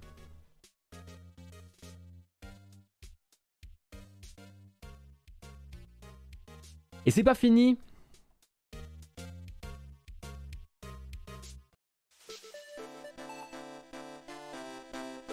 on va parler maintenant d'activité non d'Ubisoft. Donc le 19 octobre, on découvrait, posté sur Internet, par le compte officiel, accrochez-vous parce que celle-ci elle est arrivée de nulle part, par le compte officiel du Parti République Souverainiste, le parti français République Souverainiste, un communiqué de presse fustigeant le récent licenciement de George, de, je crois qu'on dit George en plus, George Kuzmanovitz, euh, qui était jusqu'ici directeur du pôle recherche d'Ubisoft. Donc dans ce communiqué, ce garçon que ceux qui se connaissent, qui s'intéressent à la politique euh, connaissent très probablement euh, pour les luttes internes euh, qu'il a entre autres déclenchées au sein de la formation France Insoumise, eh bien lui, il accuse Ubisoft de l'avoir licencié sans sommation aucune et il tire un parallèle direct entre son engagement en politique, sa candidature au futur présidentiel de 2022 et son licenciement, selon lui, sans cause, sans cause réelle. Donc, ce communiqué baptisé Reprendre le contrôle appuie très fort sur le fait que rien n'avait jamais été reproché à Kuzmanovic euh, jusqu'à ce qu'un beau jour on se mette à fouiller dans ses emails de travail, certains vieux de 5 ans, et qu'on y trouve ce que l'intéressé nomme, et je cite, Des blagues de mauvais goût, ce que Brassens appelait des gauloiseries, échangées avec une poignée de collègues à une époque où l'ambiance potache était particulièrement poussée à Ubisoft. Donc ça c'est très très malin. Parce que ça vient rappeler en fait que le Ubi d'il y a 5 ans, c'était pas juste les vannes gravelos hein, de Georges, hein, c'était un système et finalement un système qui quelque part le dépassait. Et en fait en une phrase, il résume sans le dire ce qui sous-tend son licenciement potentiellement et ce qu'il n'a pas envie de détailler à ses militants. À savoir voilà, que la loi du silence chez Ubisoft a implosé à l'été 2020, euh, que l'entreprise est supposément, en tout cas, en train de faire du ménage en interne, avec mise en place de nouveaux process de remontée des plaintes, avec nouveaux engagements à ce que les plaintes justement aient des retombées et des suites, etc. etc. Mais ça, c'est pas l'intérêt de son communiqué, parce que ça poserait la question du motif de l'épluchage de ces emails. Et lui, il a besoin effectivement de cette défense, qui est plutôt une défense bien huilée. Ce sont des, un épluchage politique. Euh, voilà. Au pire, il dit j'ai commis une imprudence. Enfin, au pire, Georges, parce que c'est pas écrit à la première personne, euh, Georges Kuzmanovic a commis une imprudence en utilisant une adresse mail pour échanger entre parenthèses avec ses collègues hein, quand même, des correspondances qui relèvent selon lui du domaine du privé. Donc voilà, il essaie quand même de tirer un une, euh, voilà, tirer une digue entre le fait que euh, c'était graveleux mais c'était du privé mais c'était quand même avec des collègues. Et puis il y a cette, alors là c'est le pompon, euh, sur le communiqué, il y a cette nouvelle chef des RH d'Ubisoft hein, qui vient de chez Uber. Alors là ils le disent bien, regardez, elle vient de chez Uber, elle était là quand l'entreprise a été condamnée pour harcèlement. Du coup pour lui ça invalide tout. Elle fait partie de l'affaire, c'est un rouage. Alors que pour lui il est absolument impossible que justement Ubisoft soit allé chercher euh, cette nouvelle boss des RH, euh, Annika Grant je crois, je sais plus comment elle s'appelle, parce qu'elle connaît ce genre de dossier de première main. Non, non, donc pour lui en fait, je cite, ça dit tout. Avec une RH pareille, on peut pas faire confiance. Euh, alors je vous laisse évidemment aller lire hein, ce communiqué qui est assez euh, lunaire, euh, puisque bon, là-dedans va aussi invoquer la Déclaration des droits de l'homme et du citoyen. Il prétend désormais qu'on, enfin pour lui c'est la preuve qu'on ne peut désormais plus gagner sa croûte dans le privé et rester engagé en politique. Et il suggère même d'instaurer un temps avant et après chaque élection avec un statut spécial pour le salarié, un salarié protégé pour tout candidat à une élection, un statut qui obligerait en fait l'entreprise à obtenir une autorisation de l'inspection du travail pour licencier quelqu'un. Pas mal, hein pas mal. Le gars est déter. Et justement, il dit que son parti va pousser euh, cette euh, idée euh, dans les semaines qui viennent. Alors, c'est rigolo parce que si c'est pas un licenciement politique et que derrière les emails, il y a des éventuelles plaintes, tout un suivi qu'Ubi n'avait pas euh, réalisé jusqu'alors et qu'ils sont en train de rattraper. Il avait du coup un statut d'intouchable. Et le vent ayant tourné, il le perd. Et si c'est un licenciement politique, bon, bah nous, déjà ça nous fait beaucoup rire parce que ah, pas de jeu politique chez Ubisoft, ça fait des bonnes blagues. Mais ça veut dire que sa réponse à ça, ce serait d'instaurer justement un statut d'intouchable. Dans les deux cas, j'ai l'impression que le garçon aime bien être intouchable. Euh, mais bon, vu la connaissance des procédures du garçon, hein, ça va très probablement partir devant les prud'hommes cette affaire, donc à un moment ou à un autre, il y aura certainement un jugement. Euh, pour l'instant, c'est un objet euh, de communication pour qui, profite aussi bien au personnage qu'à son parti. Et qui va effectivement avoir des suites, très probablement. Mais vous verrez que c'est très intéressant de lire ce communiqué et de voir à quel point il évite par le côté, on va dire, euh, toute, la transformation interne de chez Ubisoft. On est allé fouiller ses mails et on a trouvé des emails vieux de 5 ans. Oui, j'ai oublié de le préciser, ce sont des emails vieux de 5 ans, c'est mieux quand on le dit. Euh, qui étaient des prétextes pour le licencier car on n'était pas d'accord avec ses idées ou en tout cas pas d'accord à avoir un, euh, un, candidat à la présidentielle dans un parti souverainiste chez Ubisoft. Mais son communiqué vraiment fait comme si c'était genre... Je l'avais dit D'accord. Comme si c'était genre... euh, Comme si Ubi était pas en pleine, euh, en pleine explosion interne, quoi. Merci euh, Astra Sideways. Je pensais que je l'avais pas dit. Bah justement, lune virtuelle, vérifier l'historique des mails sur 5 ans, j'aurais justement tendance à titre perso à me demander si, si- justement ce qu'il notait pas dans cette euh, et, on comprend ce qu'il notait pas dans cette déclaration, c'est peut-être l'existence de plaintes qui auraient motivé des plaintes justement à base de bah tiens maintenant que vous les prenez les plaintes parce que vous les avez pas pris pendant 5-10 ans bah justement, moi j'en ai des plaintes. Et peut-être que c'est ces plaintes qui viennent déclencher ce genre de fouillage de mails. Euh, donc oui, effectivement, lui se repose énormément sur, rendez-vous compte, ils sont allés fouiller sans aucune explication mes mails pendant 5 ans. Mais bon, ce n'est que son, sa version. Et maintenant, il faudra attendre d'avoir les autres versions. Mais si vous voyez passer un peu le truc, vous saurez hein, que euh, ça c'est un truc que moi je ne savais absolument pas. Euh, mais en l'occurrence, il était, au poste de chef du pôle recherche d'Ubisoft depuis de nombreuses années. Moi, j'avais jamais fait le lien entre les deux. J'avais entendu parler du gagne deux fois. Je suis pas vraiment bien bien l'histoire de l'histoire de la France insoumise, mais je sais qu'il avait été écarté en 2018, euh, principalement parce que euh, il me semble que voilà, dans ses idées, il y avait euh, déjà, il, est beaucoup plus tourné vers la hiérarchisation des luttes. Et, il y avait également, je crois, une interview, une interview sur l'immigration chez Causeur, qui n'était pas vraiment inscrite dans les lignes du parti à l'époque. Et euh, il devait être aux européennes, et puis finalement ils l'ont écarté ou un truc comme ça. Bref. Il y a des articles hein, sur le. Voilà, hein, vous cherchez Georges Kuzmanovic, euh, vous allez, euh, vous, allez vous allez trouver exactement toutes les versions possibles euh, selon euh, l'endroit où vous êtes. euh, euh, comment dire Selon le type de lecture que vous proposez.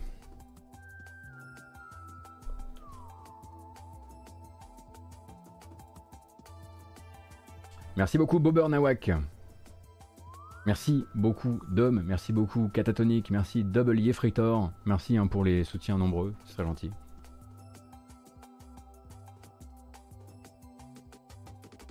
Oui, effectivement, il y a les deux orthographes, Georges Kuzmanovic ou George euh, avec des D et des J, effectivement. Parce que russophone à la base, si je crois bien. Si je. J'avais lu un article, c'était quoi? Euh, Réserviste serbe Oui, réserviste serbe, russophone. Euh, Enfin, il y a tout un, voilà, toute une histoire.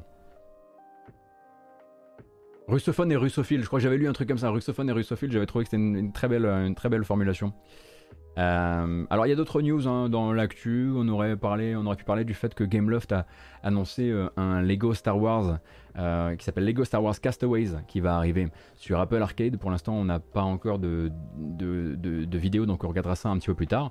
Ce qu'on va faire là en revanche c'est qu'on va s'autoriser cette bamboche qu'on a bien bien mérité et ensuite on va regarder une bonne une poignée de bandes annonces. Je pense que ça va nous tous, nous, toutes et tous nous faire du bien. Euh, mais il me faut une- un bon morceau de musique. Ah, bah oui, bah là, il n'y a pas 30... et parfois, il faut revenir aux fondamentaux.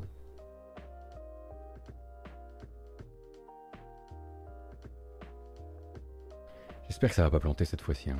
On va essayer de pas faire apparaître Kratos parce qu'à chaque fois, ça nous pose des problèmes. Combien sommes-nous? 1201. Et C'est pas mal, hein, quand même. Voilà.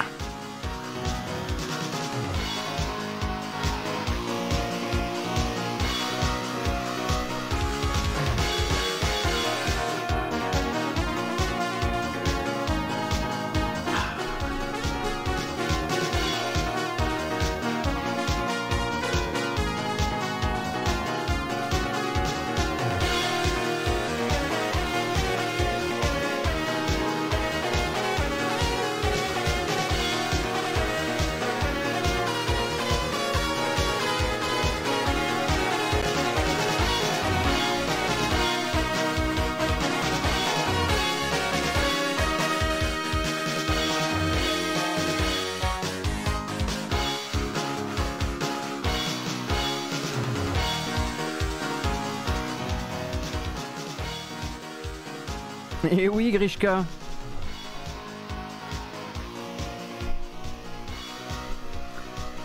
Elle est pas mal celle-ci. Hein. Oublie pas de la clipper parce qu'il faut qu'on la garde. Je suis fier, hein, je suis fier.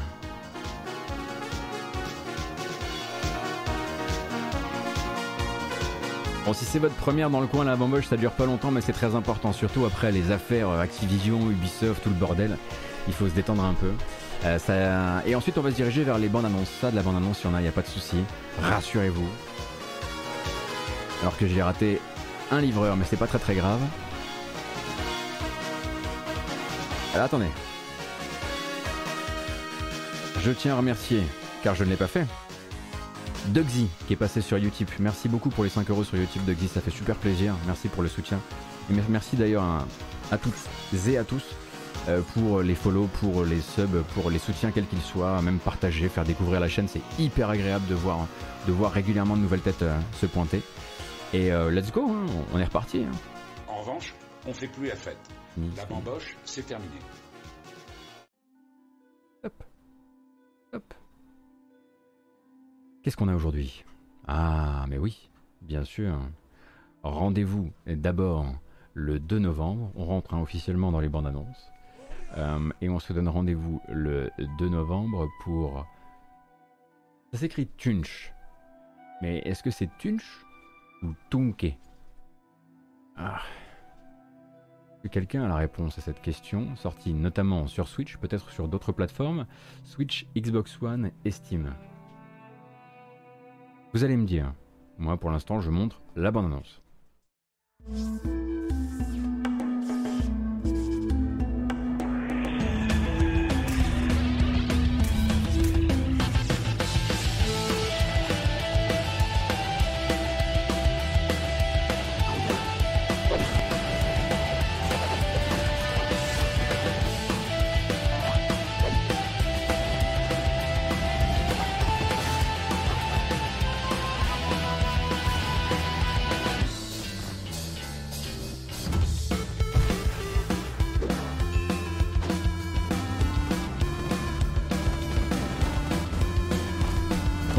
Sentir un- une once de jeu de rythme dans cette histoire.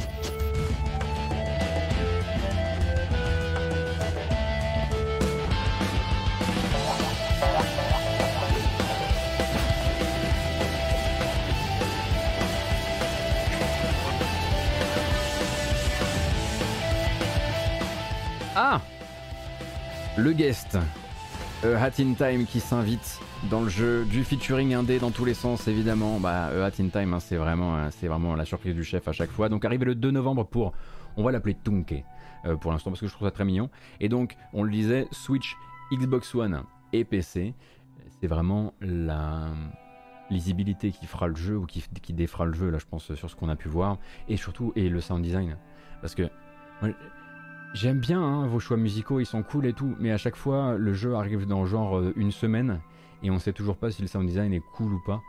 Euh, mais il existe probablement d'autres vidéos avec du gameplay, peut-être même qu'il y avait une, une démo.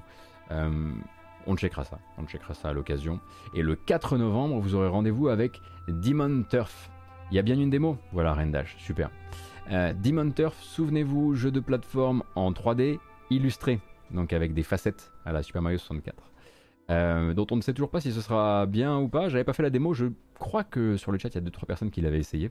Et du coup, ben, c'est l'heure pour lui de se dater au 4 novembre. The demon world is inhabited by all kinds of nasties, separated into turfs and their gang leaders. None stand a chance at the Demon King himself. I say it's time to kick his sorry butt out of here.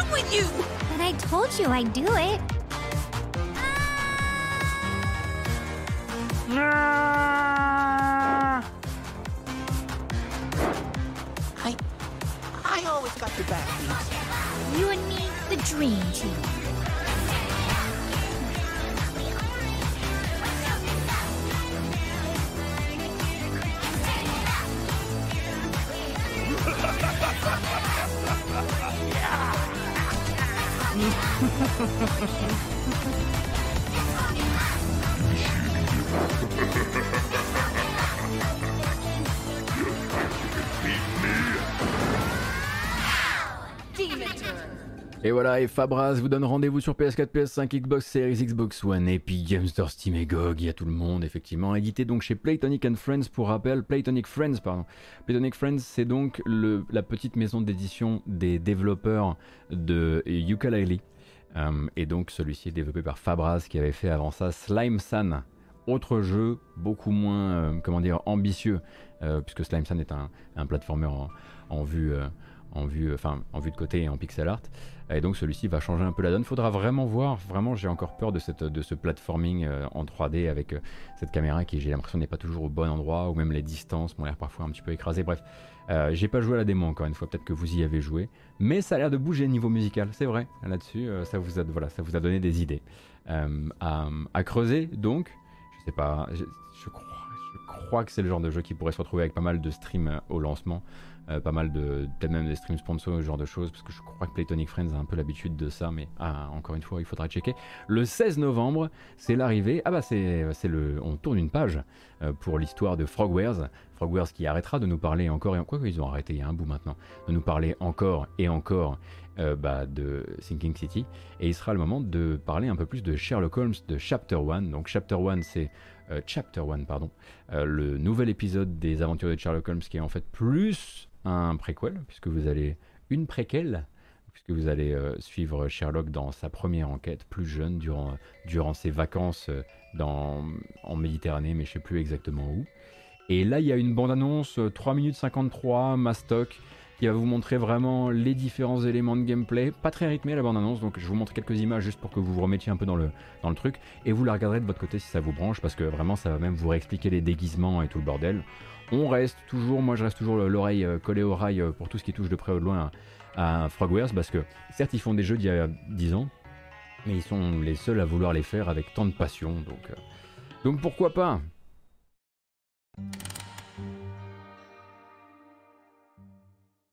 Welcome to Sherlock Holmes Chapter 1, an open world action investigation game set on a fictional island of Cordona in the late 19th century. You are Sherlock, a 21 year old aspiring private eye who set foot to the Mediterranean shore to investigate the mystery of his mother's untimely death. So, you continue to pursue the imaginary. Donc on rappelle que dans cette histoire, un Sherlock n'est pas en compagnie de Watson, mais d'un premier sidekick, une personne qu'il va rencontrer sur l'île, et en l'occurrence avec laquelle il va travailler. J'imagine, je vois bien le jeu se terminer sur la rencontre justement avec euh, Sherlock, Sherlock is a man of avec euh, Watson, pardon. Mind, both of which will come in handy when dealing with the locals. But where the older Holmes could easily decipher his opponents, his younger self might get it wrong and make a complete fool of himself. So, a woman wishes to become a real criminal, and smuggling is a stepping stone towards that? Et donc ceux-là, on le rappelle, hein, sont toujours dans des, dans des espaces de mélange assez, euh, comment dire, euh, marqués entre euh, de la collecte d'indices de la déduction, puisqu'on rappelle que les déductions sont au cœur des jeux de Frogwares avec le tableau de la déduction. Vous pouvez déduire les mauvaises choses et accuser les mauvaises personnes, c'est un peu la proposition euh, des, euh, des, Sherlock Holmes. Et puis toujours un petit peu, un peu de baston, un peu de gunplay aussi. Alors on a joué du gunplay hein, de Sinking City, et on sait qu'ils veulent en mettre un petit peu plus dans celui-ci. N'en mettez pas trop, hein, parce que c'était toujours euh, au sol cette partie-là du jeu et ça ne faisait pas particulièrement particulièrement envie. À force de bande, à force de bande annonce, plus à force de, patch, euh, Flight Simulator euh, a atteint désormais ce qu'on pourrait appeler une version GOTY, une GOTY édition qui vient se réannoncer pour dire, bon bah écoutez, il y a tout ce qu'on avait déjà mis avant en patch, en patch gratuit, euh, mais en plus de ça, on a mis quelques nouveaux, aéroports, quelques, nouveaux endroits à survoler, et tout ça, ça nous donne une, une édition qui sortira le 18 novembre. Est-ce que c'est important? Non. Est-ce que c'est cool parce qu'on va pouvoir regarder du flight sim? Oui, c'est oui, c'est plutôt ça, oui. Oui, c'est une excuse, hein, je vous le dis tout de suite.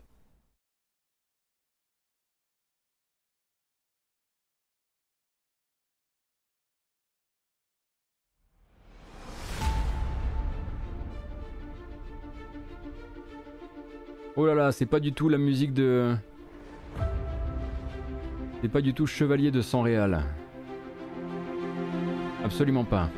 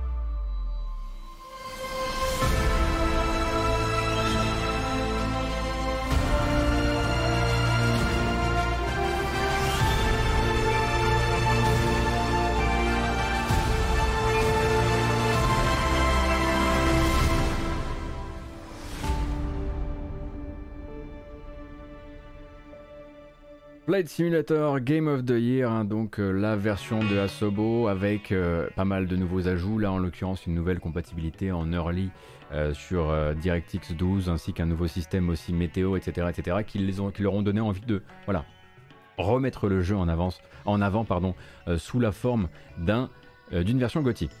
On va continuer avec Space Moth. Alors moi je n'ai jamais joué à Space Moth, mais il y a une nouvelle version. Une version c'est le comeback de Space Moth qui revient en Lunar Edition, c'est du shmup, et ça revient donc le 18 novembre sur PC ainsi que sur console, sur Twitch, avec un mode vertical si ça vous intéresse. Et je ne peux que tourner ça vers les trois du fond, parmi lesquels j'imagine Madingue, euh, Von Yaourt et, peut-être un ou deux autres, et une ou deux autres, on ne sait jamais. Euh, parce que bon, clairement on fera pas ça chez moi. Hein.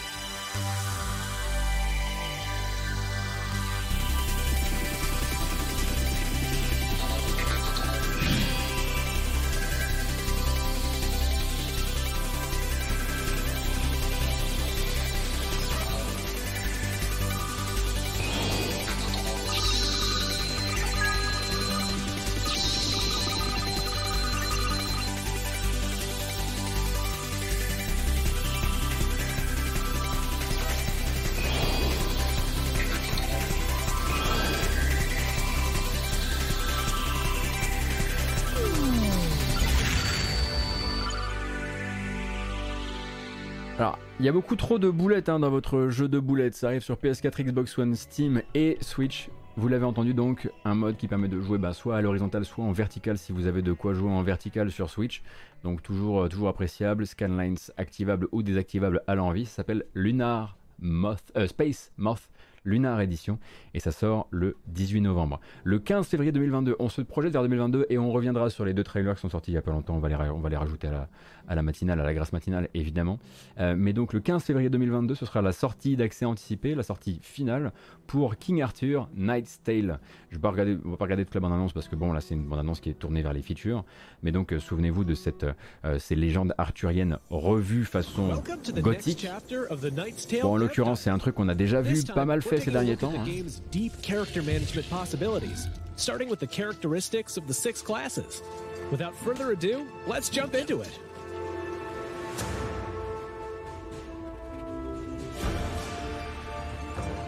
Defenders can withstand more hits, so they act as protectors, using their abilities to defend other characters as well.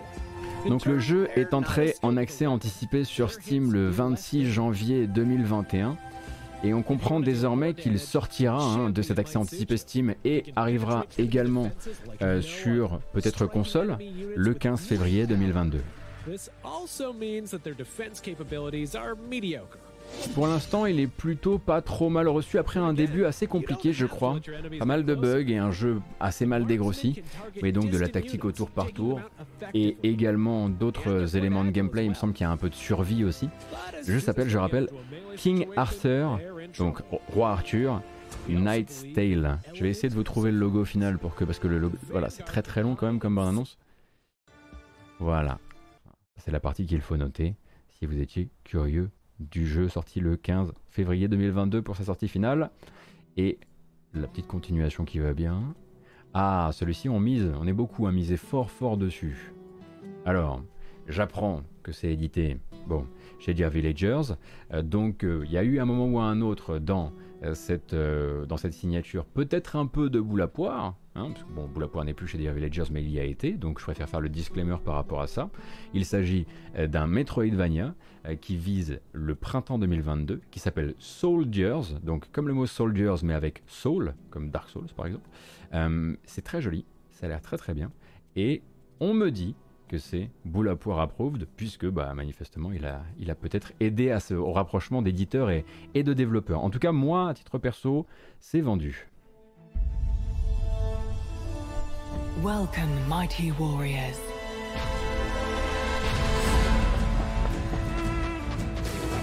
Choose what kind of legend you want to write. Do you have the spirit of a great soldier?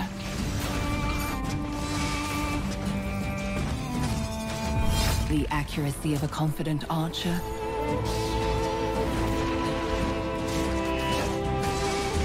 Or perhaps you'll prefer to defeat your foes with powerful magic. Whatever your choice, your quest will lead you through Terragaia magnificent landscapes. In a world where life and death seem to blur into one, become the toughest warrior, master new abilities, and retrieve powerful artifacts. But don't get too confident. Never underestimate the enemy. They could be more powerful than you imagine.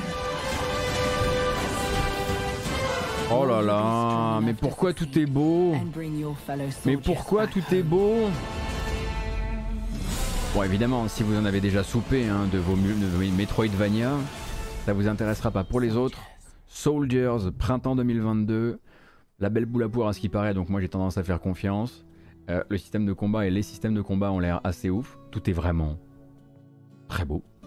Euh, et, euh, et, et ça me rappelle, ça me rappelle, comment s'appelait ce Art Force Alicia. Art Force Alicia, qui est un jeu qu'on attend depuis 1000 ans, qui a été kickstarté à l'époque de. On est en 2014 peut-être, un truc comme ça. Qui était un SOTN, un SOTN-like, euh, qui avait un peu la même patte en termes de, en termes de pixel art, et qui a pris un, retard euh, délirant. Euh, donc voilà, moi c'est wishlisté en tout cas. Je rappelle donc le titre Soldiers. Je, je colle ça sur le chat. Voilà, si vous voulez, si vous posiez encore la question. En 2022, on aura également rendez-vous avec. Alors, d'habitude, je suis pas trop jeu de chasse. Enfin, il y a Monster Hunter d'un côté, mais genre jeu de chasse avec le flingue dans la forêt et tout. Bon, voilà, c'est pas. Vous savez que c'est pas trop ma cam à titre personnel. Celui-ci a un twist qui est de dire et si dans Jurassic Park, sans la licence évidemment, vous étiez Robert Muldoon à savoir, bon, le gars qui a un, un fusil, mais aussi un très beau short. Et là, en l'occurrence, vous allez jouer une chasseuse qui doit euh, s'en sortir sur une île, manifestement envahie par des dinosaures, peut-être par accident. Euh, et donc, en l'occurrence, un jeu de chasse de dinosaures qui s'appelle Instinction, Instinction pardon, et qui a l'air de vouloir faire ça assez bien. Honnêtement, si ça tourne au jeu façon The Hunter, je serais dégoûté. En revanche, si ça devient un jeu de survie avec effectivement un propos derrière, une, attraction, enfin une, euh, une narration intéressante, cool. Mais bon, si c'est juste un, jeu de chasse comme il y en a plein d'autres, vous le reverrez pro- probablement pas euh, sur cette, sur cette, sur cette chaîne.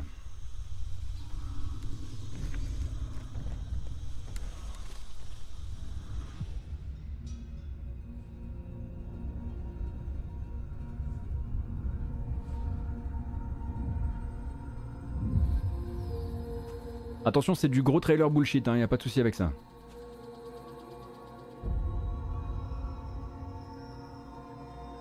I wish I hadn't come here for this.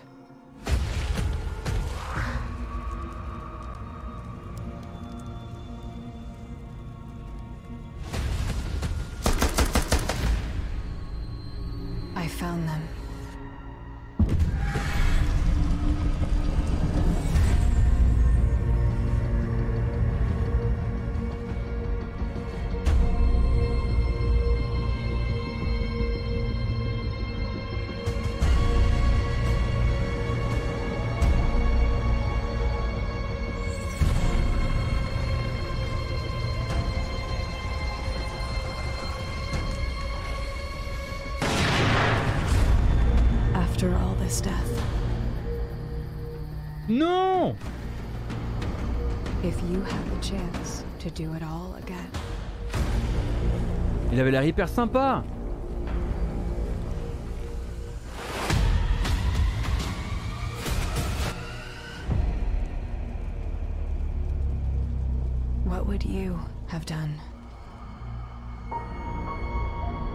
Donc Instinction serait a priori un jeu de chasse aux dinosaures ou peut-être de survie sur une île envahie par les dinosaures après une expérience, euh, voilà voilà, euh, qui vise donc l'an prochain. Pour l'instant, on n'a pas plus d'informations. Ce sera un jeu euh, multiplateforme, PC, console, développé par un studio néo-zélandais qui s'appelle Ashbane Interactive et il aura la spécificité d'être jouable à la fois en vue FPS et en vue TPS. En tout cas, c'est la promesse pour l'instant.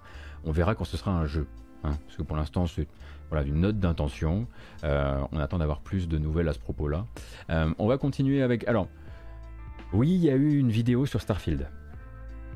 Mais c'est toujours pas une vidéo de gameplay de Starfield. Euh, Bethesda Game Studios a ressorti 1 minute 27 d'artwork qui glisse face caméra pendant qu'il vous explique un peu le lore et les factions de Starfield. Si vous avez envie de regarder ça, c'est tout à votre honneur, mais on va pas le regarder ici parce que c'est pas hyper intéressant, euh, ou en tout cas c'est pas très très novateur, alors qu'on pourrait directement se diriger vers euh, un jeu qui lui n'a pour l'instant pas euh, de date de sortie, ni même de plateforme, ni quoi que ce soit, mais qui fait son petit effet effectivement quand il se présente. Il s'appelle Cassette, comme une cassette, Cassette Beasts.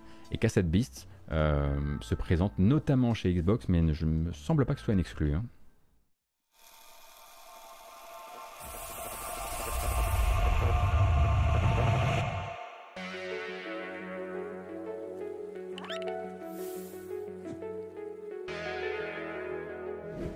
Le Pokémon VLC comme vous pouvez le voir.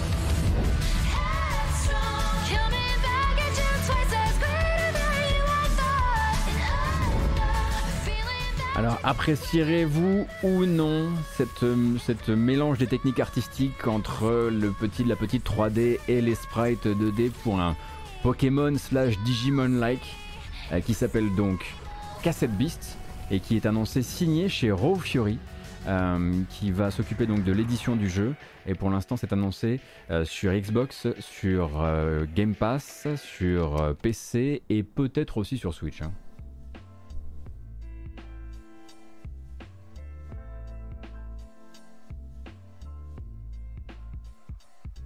Euh, Archelion, pour l'instant, il n'y a pas de nouvelles du DLC de Katana Zero. Ce qu'on sait, c'est qu'ils ont arrêté d'ajouter du contenu parce que ça, ça ils l'ont dit en février, je crois. On arrête d'ajouter du contenu parce que c'est devenu incontrôlable et maintenant on fignole tout. Et ce sera toujours donc ce DLC qui ne changera pas de politique, à savoir restera un DLC gratuit, même s'il a désormais euh, quasiment, le, le contenu d'un Katana Zero 1.5. Voilà. Alors, oui, c'est vrai, euh, vous avez désormais plein de choses à regarder si vous attendez très fort Halo Infinite, euh, puisque 343 et Xbox viennent de sortir la PC Overview euh, de Halo Infinite, qui est une vidéo qui va vous présenter grosso modo le jeu tournant à, à balle sur PC, ainsi que les choix qu'il a fait d'un point de vue technique. Alors moi ce que je vais faire c'est que je vous mettre quelques images, puis vous expliquer un petit peu les choix techniques, et puis ensuite on passera à la suite, et bien sûr qu'avant de se dire au revoir, on va regarder ensemble, si vous le voulez, sinon vous pourrez, vous pourrez ne pas vous spoiler, le trailer officiel d'Uncharted, le film, euh, qui est sorti après le leak. Voilà, il a dû sortir un petit peu en catastrophe puisqu'il y avait une partie qui avait leaké ce matin. On va regarder ça ensemble, on va voir un petit peu comment ça tient. Mais d'abord et avant toute chose, Halo Infinite.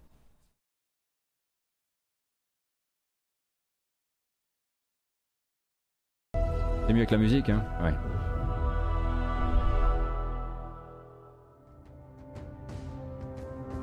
Infinite, we wanted to be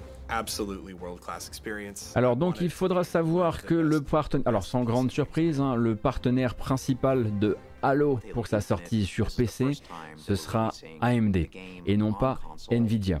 Donc beaucoup de supports de technologie AMD comme le FreeSync avec euh, la, euh, il y aura même une sortie d'une Radeon spéciale d'ailleurs. Euh, et ils sont aussi là pour vous dire bien sûr que ça va être au cordeau Bien sûr qu'on va vous laisser régler le FOV. Bien sûr, bien sûr que vous aurez euh, la possibilité de régler les options de manière extrêmement poussée. Et d'ailleurs, bien sûr, et ça c'est la petite promesse qui fait plaisir, a priori, la possibilité de jouer simplement en LAN avec vos copains. En LAN avec vos copains. Alors vous branchez vos PC, vos PC ensemble puis vous jouez quoi.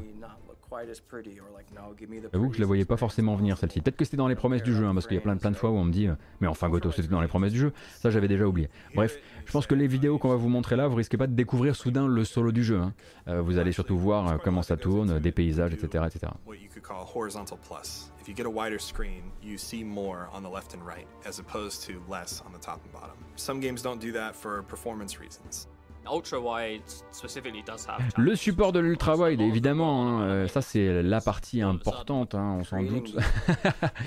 mais bon, voilà, vous avez toute la présentation, vous en avez pour 9 minutes de vidéo, nous on va pas la regarder ici, mais globalement, il y a un blog post spécial euh, sur le site de Xbox euh, pour parler de ça, pour les gens que ça intéresse, puisqu'on rappelle qu'ils avaient très envie d'en faire un jeu. On, on rappelle que donc Halo Infinite, c'est certes un solo, c'est un solo qui entrera dans le Game Pass, mais c'est aussi ce multijoueur qui doit absolument trouver sa place pour Xbox, pour Microsoft, c'est très important pour eux, euh, d'où le fait qu'ils aient fait ces, ces récentes bêtas, où on a pu notamment euh, découvrir euh, le nouveau gameplay avec le nouveau filin, le filin à charge dans le, gantelet, qui donne de très très bons résultats en versus hein, quand même. J'ai eu des petits moments, de grâce, malheureusement uniquement contre des bots parce que j'étais jamais là aux bonnes heures. Mais j'ai parlé avec plein de gens du coup qui avaient discuté, qui avaient eu l'occasion de jouer à Halo Infinite le multijoueur contre d'autres et qui avaient été très agréablement surpris par ce à quoi ils ont joué. On leur souhaite hein, parce qu'ils veulent quand même en faire leur Call of Duty Warzone, donc euh, ça a intérêt à être euh, comme ça.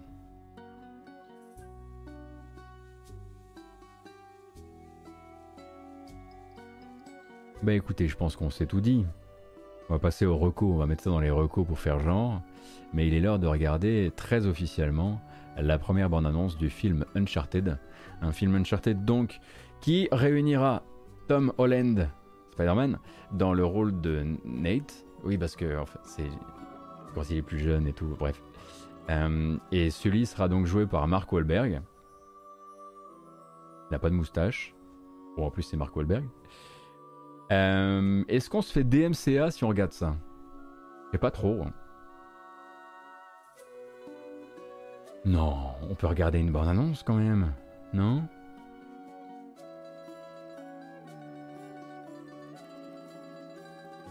Ah, faut essayer, hein. Faut essayer, moi je suis curieux.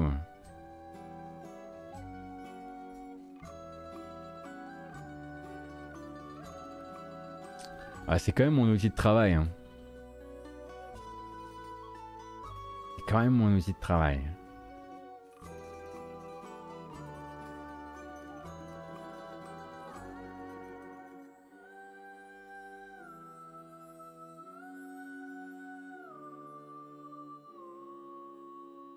Non, j'ai pas la tenter. J'ai pas la tenter. Bah, c'est quoi le risque euh, Se prendre un averto? Non, Fork Motion, il n'y a pas d'averto hein, sur Twitch. Euh, je, je pense pas. Je pense pas. Il y a plutôt genre, tu te réveilles un matin et ta, ta chaîne n'est pas là. Hmm. Bon, bref, vous pouvez regarder ça de votre côté. Je suis navré. Oh, de toute façon, c'est même pas du jeu vidéo. C'est du marketing jeu vidéo, on s'en fiche. Non, j'ai pas tenté, vraiment. Parce que Camus, il essaye, certes, mais Camus, son, enfin, c'est pas, ton- pas son taf, quoi. Moi, c'est devenu mon taf maintenant, la matinale, ça. Je vais pas tenter. Je vais être ce mec. Ceinture et bretelle. Eh oui, déçu. Déçu. Je comprends. Plein de gens qui doivent se dire Oh, quelle couille, quelle couille molle, Goto. Le, le mec a pas tout mis sur la table pour le trailer d'Uncharted. Allez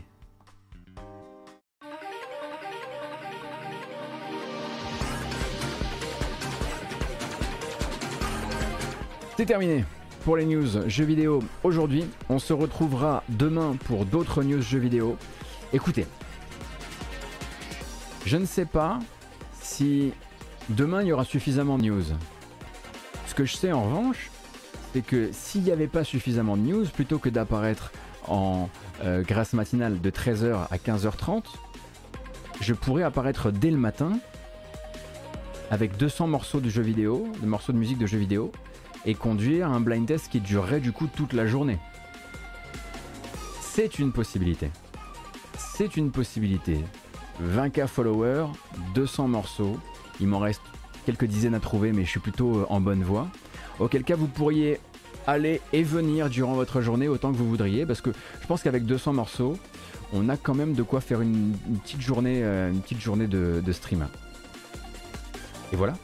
Donc cette vidéo-là s'en va sur les plateformes habituelles. YouTube en est une évidemment avec une version chapitrée sur laquelle elle va être uploadée, mais on trouvera aussi cette matinale, cette grâce matinale euh, en version audio, parce que beaucoup de gens en fait viennent me voir et me disent ça serait vraiment bien si tu mettais ça en podcast. C'est déjà en podcast, c'est déjà en podcast sur Spotify, euh, sur Apple Podcast, sur Google Podcast,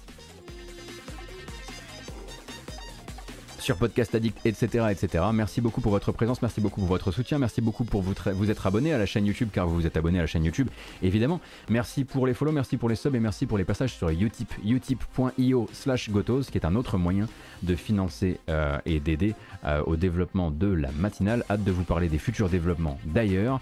J'ai tout dit, à part merci. Prenez grand soin de vous. Il va y avoir un raid. Je vais pas rester en ligne aujourd'hui. J'aimerais bien jouer à des jeux, mais j'ai aussi, qui dirait, une terrasse à remettre sur pied après euh, l'ouragan d'hier. Prenez grand soin de vous et merci et à demain. Salut.